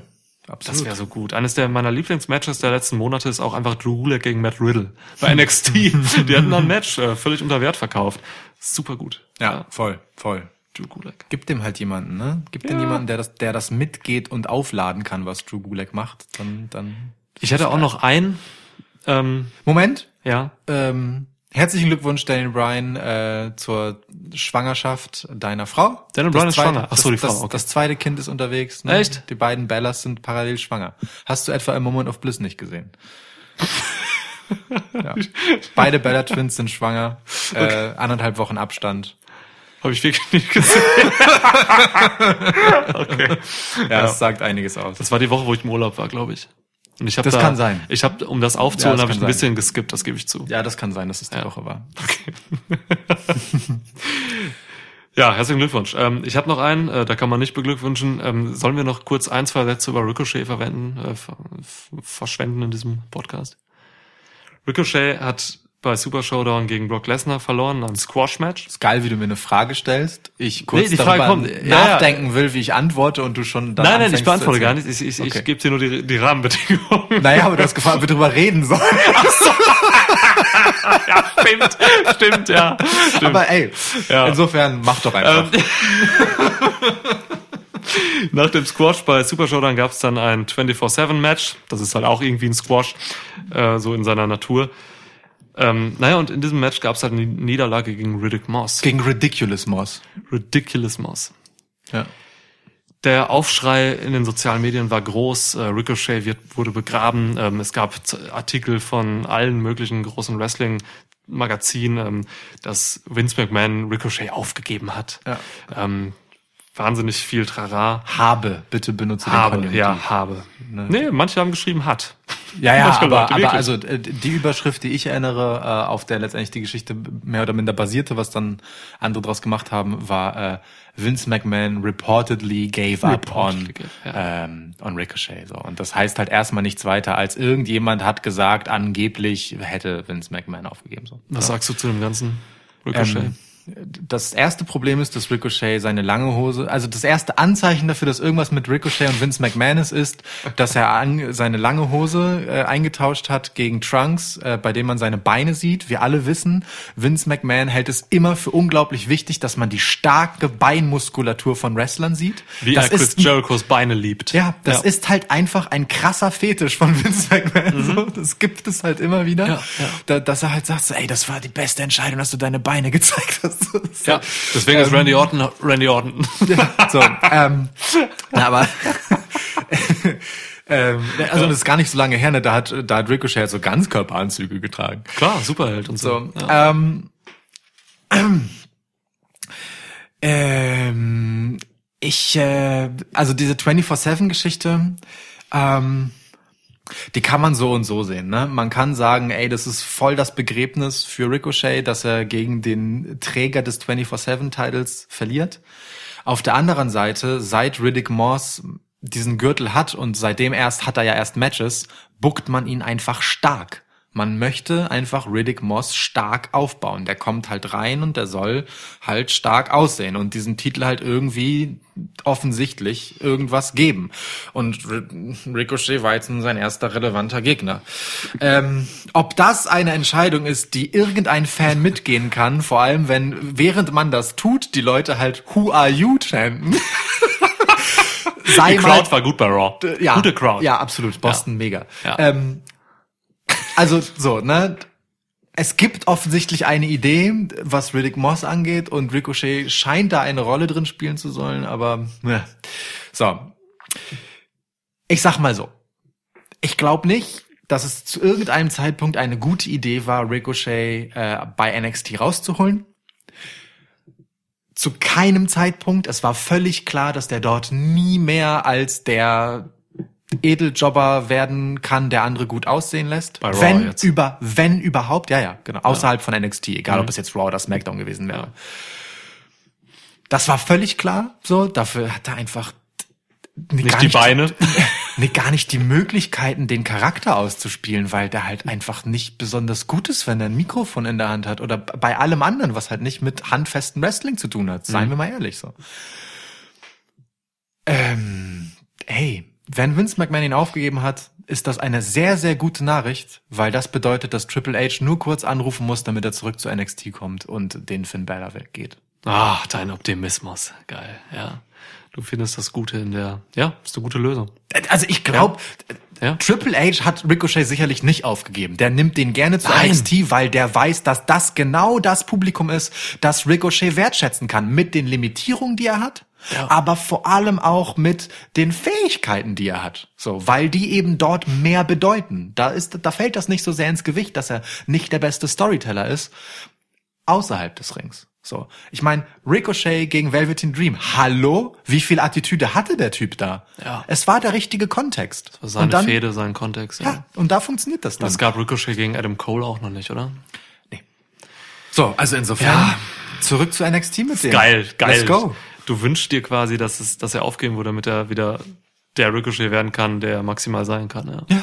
Ja, das finde ich schön.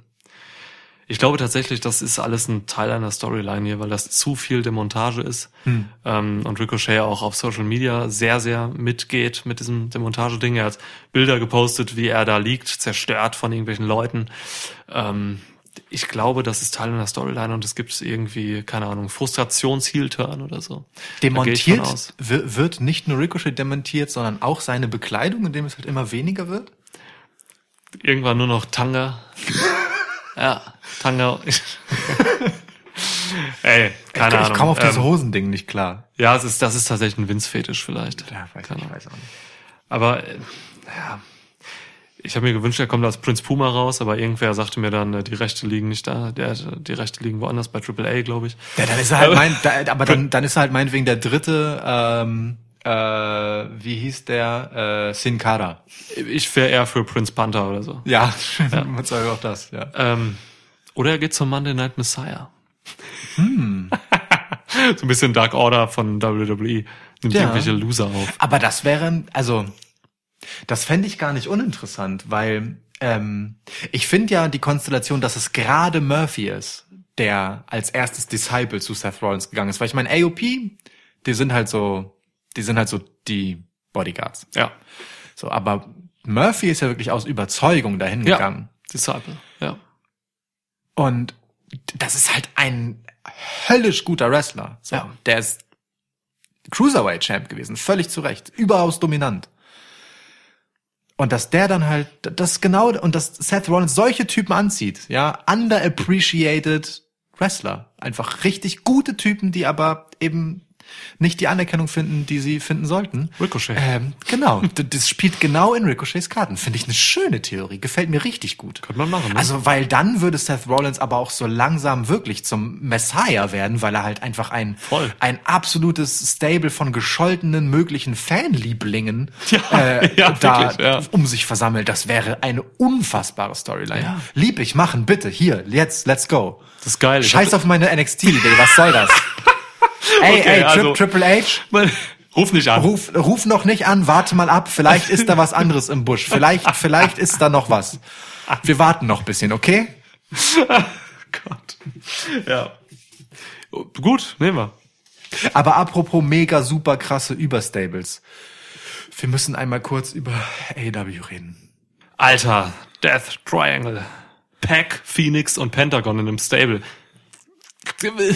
Drei meiner Lieblingswrestler. Das ist unfassbar. Die müssen alles ummähen. Ey, Die dürfen niemals verlieren, keiner von denen. Ähm, die müssen alle Titel halten, die zu halten sind. Ja. Ähm, die müssen eigentlich erstmal Squash-Matches, ein halbes Jahr lang. ja, Und dann die heftigsten Matches. Alter, ich bin so gespannt, was die machen. ey, voll. Death Weißt du, und ich habe letztens noch äh, gesagt, wie unwürdig der letzte Auftritt der Lucha Bros bei, ähm, äh, bei Revolution war. ja, Ah, Ich bin erleichtert. das ist die Rettung. Ich bin wirklich erleichtert. Gut. Was du eingangs gesagt hast, ähm, äh, dass du hoffst, dass diese Preview dich so ein bisschen aufwärmt und erwärmt für Elimination Chamber. ja. Ist das passiert? Nee. Okay. Also ich habe geile Ideen, aber die haben alle nichts mit diesem Pay-Per-View zu tun. Aber alles, was wir jetzt geredet haben, quasi hat nicht unbedingt alles mit diesem Pay-Per-View zu tun. Ähm, ich bin jetzt voll darauf, äh, keine Ahnung, ich denke an solche Sachen wie Ricochet bei Mon beim Monday Night Messiah zu sehen und Sag äh, doch, wie es ist. Du denkst vor allem an unsere Road to WrestleMania Episode. die müssen wir dringend einlegen. Also ja. Disclaimer: Wir haben vor der vor Beginn dieser Aufnahme nie darüber gesprochen, dass wir so eine Episode nochmal machen. stimmt, das müssen Das wir ist wirklich einfach gerade so entstanden und ich finde diese Idee so super, dass Ja. ich sie die ganze Zeit vehement peitsche und du offensichtlich auch. Ja, wir, wir hatten ja eine, Pro- eine Prediction schon für WrestleMania vor ein paar Episoden, nicht wenige. Äh, doch, waren wenige. Ähm, wir machen noch eine, klar. Ja. Also einfach, weil so viel los ist. Das ist geil. Und WrestleMania ist ja noch ein bisschen hin. Nicht ewig, aber ein bisschen. Ich habe noch eine kleine Idee. Lass uns, ähm, um ab, st- anstatt abzumoderieren, Darf ich auch etwas zu meiner, äh, zu meiner Einschätzung dieses Pay-Per-Views sagen? Lukas, was äh, hast du denn jetzt noch so für eine finale Einschätzung zu diesem Pay-Per-View? ähm, dein Urteil dazu, dass, es, dass dich auch unser sehr anregendes Gespräch nicht dafür erwärmt hat, was hier passiert, Ja. sondern eher für das, was danach passiert, Ja.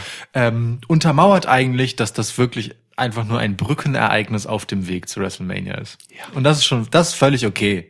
Ich glaube mehr, ich glaube deswegen ist es auch ein Stipulation Pay-per-View mit Elimination Chamber, einfach weil es eh nie mehr wäre als das. Eigentlich brauchst du nur Royal Rumble und WrestleMania und dazwischen dann halt einfach Zeit. Geschichten erzählen dazwischen, sonst was, ja. Und das ist halt so ein bisschen, ja, das müssen wir jetzt auch mitnehmen. Ja, Naja, weißt du, halt- dass Shayna Baszler sich hier noch dafür qualifizieren muss, gegen Becky anzutreten, das sagt schon alles darüber, wie wichtig Elimination Chamber als Pay-Per-View ist. Das ist einfach Quatsch. Du brauchst es nicht. Ja. Aber ist okay.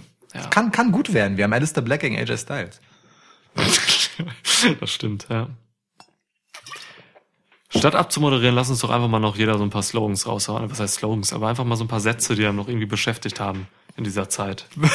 Was ist das denn jetzt für eine Idee? Ja, pass auf. du kannst alles sagen. Irgendwas zu Rones, Rones Spinne oder so. Es darf halt so. immer nur ein Satz sein, weißt du? ach so, ach so. Also immer abwechselnd du willst, irgendwas du willst, so, raushauen. willst du One-Liner jetzt so quasi Ja. One-Liner, einfach irgendwas und irgendwann drückst du auf den Ausknopf. Ich dachte, du willst irgendwelche Slogans zitieren Nein, jetzt so. nicht irgend, nein. Okay, okay. Ja, okay. Irgendwie sowas wie, keine Ahnung, Ron, Rones Spinne ist sexy oder so und dann drückst du auf, auf, auf Stopp. Ja, okay. Oder so irgendwie. Okay, ja. okay. Weil ich habe hier noch so viele Sachen aufgeschrieben, aber die kriegen wir alle gar nicht mehr unter jetzt hier. Sowas wie Brock Lesnar ist einer der besten Seller bei WWE. Ja. Oder Brock Lesnar, warte mal. Interessanter Punkt.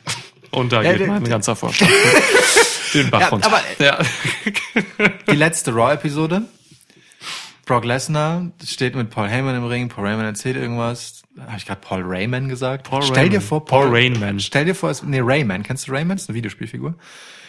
Der hat so, das ist so ein, so ein Körper, ähm, der hat aber keine Arme und Beine, sondern halt so freischwebende Füße und Der Hände. arme Stell, Kerl. Stell, die, die, kann die trotzdem benutzen, aber die schweben halt so Ah, frei. cool. Stell dir vor, Paul Heyman wäre wirklich einfach nur so ein äh, ründlicher Körper mit Kopf, so, ein- so ein Kegel quasi, und seine Hände und Füße werden so einfach so frei in der Luft. Das, oh. Paul Rayman. Ich stelle mir Paul Rayman gerade sehr, sehr lustig vor. Okay, ähm, Rayman, Rayman 3D, ich sehe es. Okay. Was ist denn los mit dem? Warum hält das denn zusammen? Ja, egal. Ja. ähm, Gott, Nintendo 3DS. Ja. Ja. Jedenfalls kommt dann äh, Drew McIntyre raus und dann äh, will Brock Lesnar ganz nonchalant gehen und dreht sich dann auch noch um und will ihn schnell angreifen, aber dann kommt der Claymore von Drew McIntyre. Out of und, nowhere, ja. Und meine Güte war Brock Lesnar danach krass weggetreten. Ich meine, wir reden hier von jemandem, der gerne mal mehrere Finisher seines Gegners braucht, um überhaupt gepinnt werden zu können. Und der war weggetreten, als hätte ihn ein Bus überfahren. Aber Niemand hat jemals so einen Claymore gesellt, ja. so, Irre. noch nie hat Brock Lesnar einen einzelnen Move so gesellt. Ja. Wenn dann eine Verkettung von Finishern, aber Ja. nicht einen. Ja. So, und dann ähm, schleppt sich halt Brock Lesnar mit einem völlig erschütterten Paul Heyman, der ihn ja quasi stützen muss auf dem Weg die Rampe hoch, Absurd, ja. dahin und kriegt noch einen zweiten Claymore und kriegt noch einen dritten Claymore. Da tut man eigentlich Drew McIntyre und seinem Aufbau als Gegner von Brock Lesnar einen Gefallen damit, Brock Lesnar hier so verletzlich zu zeigen und es, Drew, also man hat bei WWE oft die Tendenz dazu, Leute, die man jetzt gerade mit aller Kraft zur, zum, zum Face der Company pushen will, ähm, diese Leute immer ein bisschen zu weit zu pushen in der Vorbereitung. Und das hat man mit Roman Reigns gemacht. Und ich habe auch ein bisschen Angst, das ist ein guter Gedanke, den du da bringst, äh, dass man das mit Drew McIntyre gerade auch macht. habe ich Ähm, vor ein paar Folgen auch schon gesagt, dass ich es zu viel finde. äh, ja, aber jetzt, das war ja, das Ja, war ja der Gipfel. Also, Ja, ja, voll. Ähm, du hast, der hat ja, der hat Lesnar zerstört aus dem Nichts. Ja. Und ähm, es tut eigentlich einem, einem Aufbau von so einem, von so einem Face ähm, immer gut, wenn er so ein bisschen von unten kommt. Mhm. So und sich ein bisschen hochkämpfen muss und so. Und wenn er jetzt schon direkt im Aufbau vor Elimination Chamber, noch nicht vor WrestleMania, vor Elimination Chamber, den aktuellen Champ so niedermäht, finde ich das auch eher schwierig. Also ich, ich, ich will, dass Drew McIntyre Face dieser Company wird. Von Raw auf jeden Fall. Ich möchte das. Ähm, er hat alle Tools der Welt dazu. Ich habe aber auch Angst, dass sie es ähm, wieder mal übersteuern. Oder, und jetzt bin ich, äußere ich mich wieder irgendwie als, äh, sehe ich wieder das Gute in etwas, das mir nicht gefallen hat oder versuche es zu finden. Äh, oder ist das das, was nötig war, um A, nochmal auszuchecken, wie das Publikum das eigentlich findet, wenn Drew McIntyre den Gürtel hochhält? Die Reaktionen waren ganz anständig. Also Boston liebt Drew. Ähm, und gleichzeitig äh, etwas, das man gebraucht hat, um danach Brock Lesnar nochmal hart überdrehen zu lassen. So, weil ich meine, Drew wurde stark dargestellt. Auch beim Royal Rumble hat er ja, Ja. Brocks Nummer gehabt. So und die ganze Zeit ist Drew McIntyre wirklich sehr, sehr, sehr überlegen. Ja. Und um glaubhaft zu machen, dass Brock Lesnar immer noch diese Macht ist, von der Paul Heyman immer redet, braucht es vielleicht jetzt nochmal etwas, das das Monster wieder aus ihm rauskitzelt. Die nächsten Wochen muss Brock Lesnar Drew McIntyre aufs übelste zerpflücken, Dann geht's, damit ja. der WrestleMania-Moment für Drew McIntyre funktioniert. Dann geht's. Die sollen sich jetzt einfach hin und her zerstören. Ja. Niemals ein Match haben vorher. Ja. Einfach sich zerstören, hin und ja, das, das kann man machen. Das ist gut. Also das, das genau. Die nächste, wie viel Raws haben wir noch? Sind gar nicht mehr so viele. Aber man kann es einfach hin und her machen jetzt. Gut. Und dann gibt's eben dieser Clash. Ja, das finde ich gut.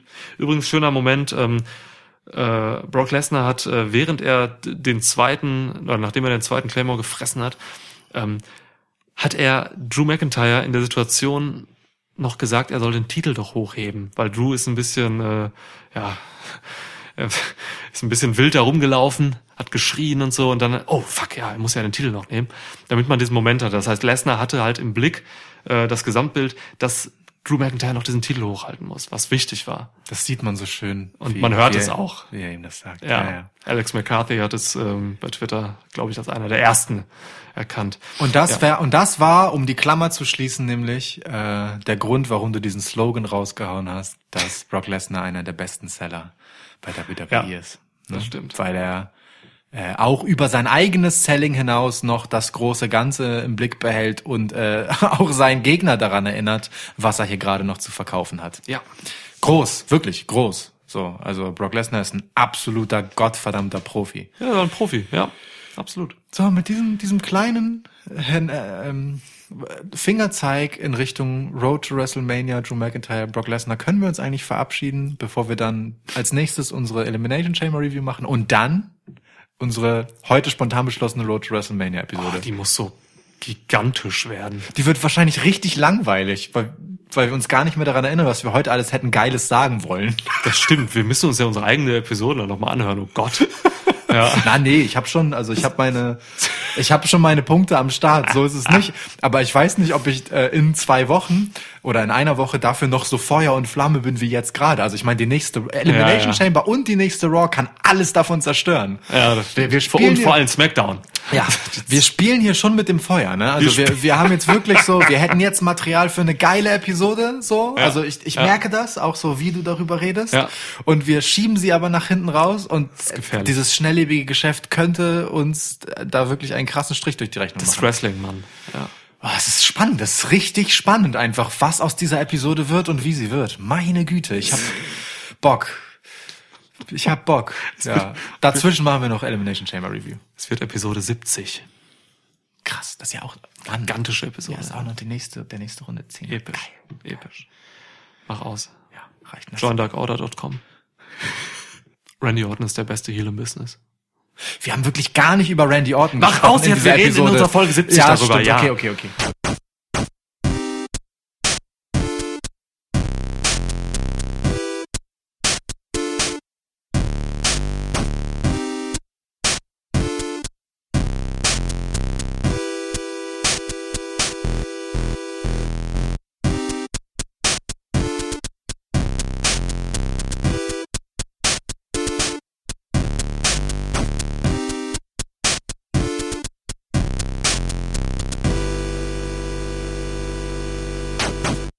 Oh, warte, warte, aber ein, eine Sache muss ich noch sagen, wo du das Stichwort Randy Orton gesagt hast.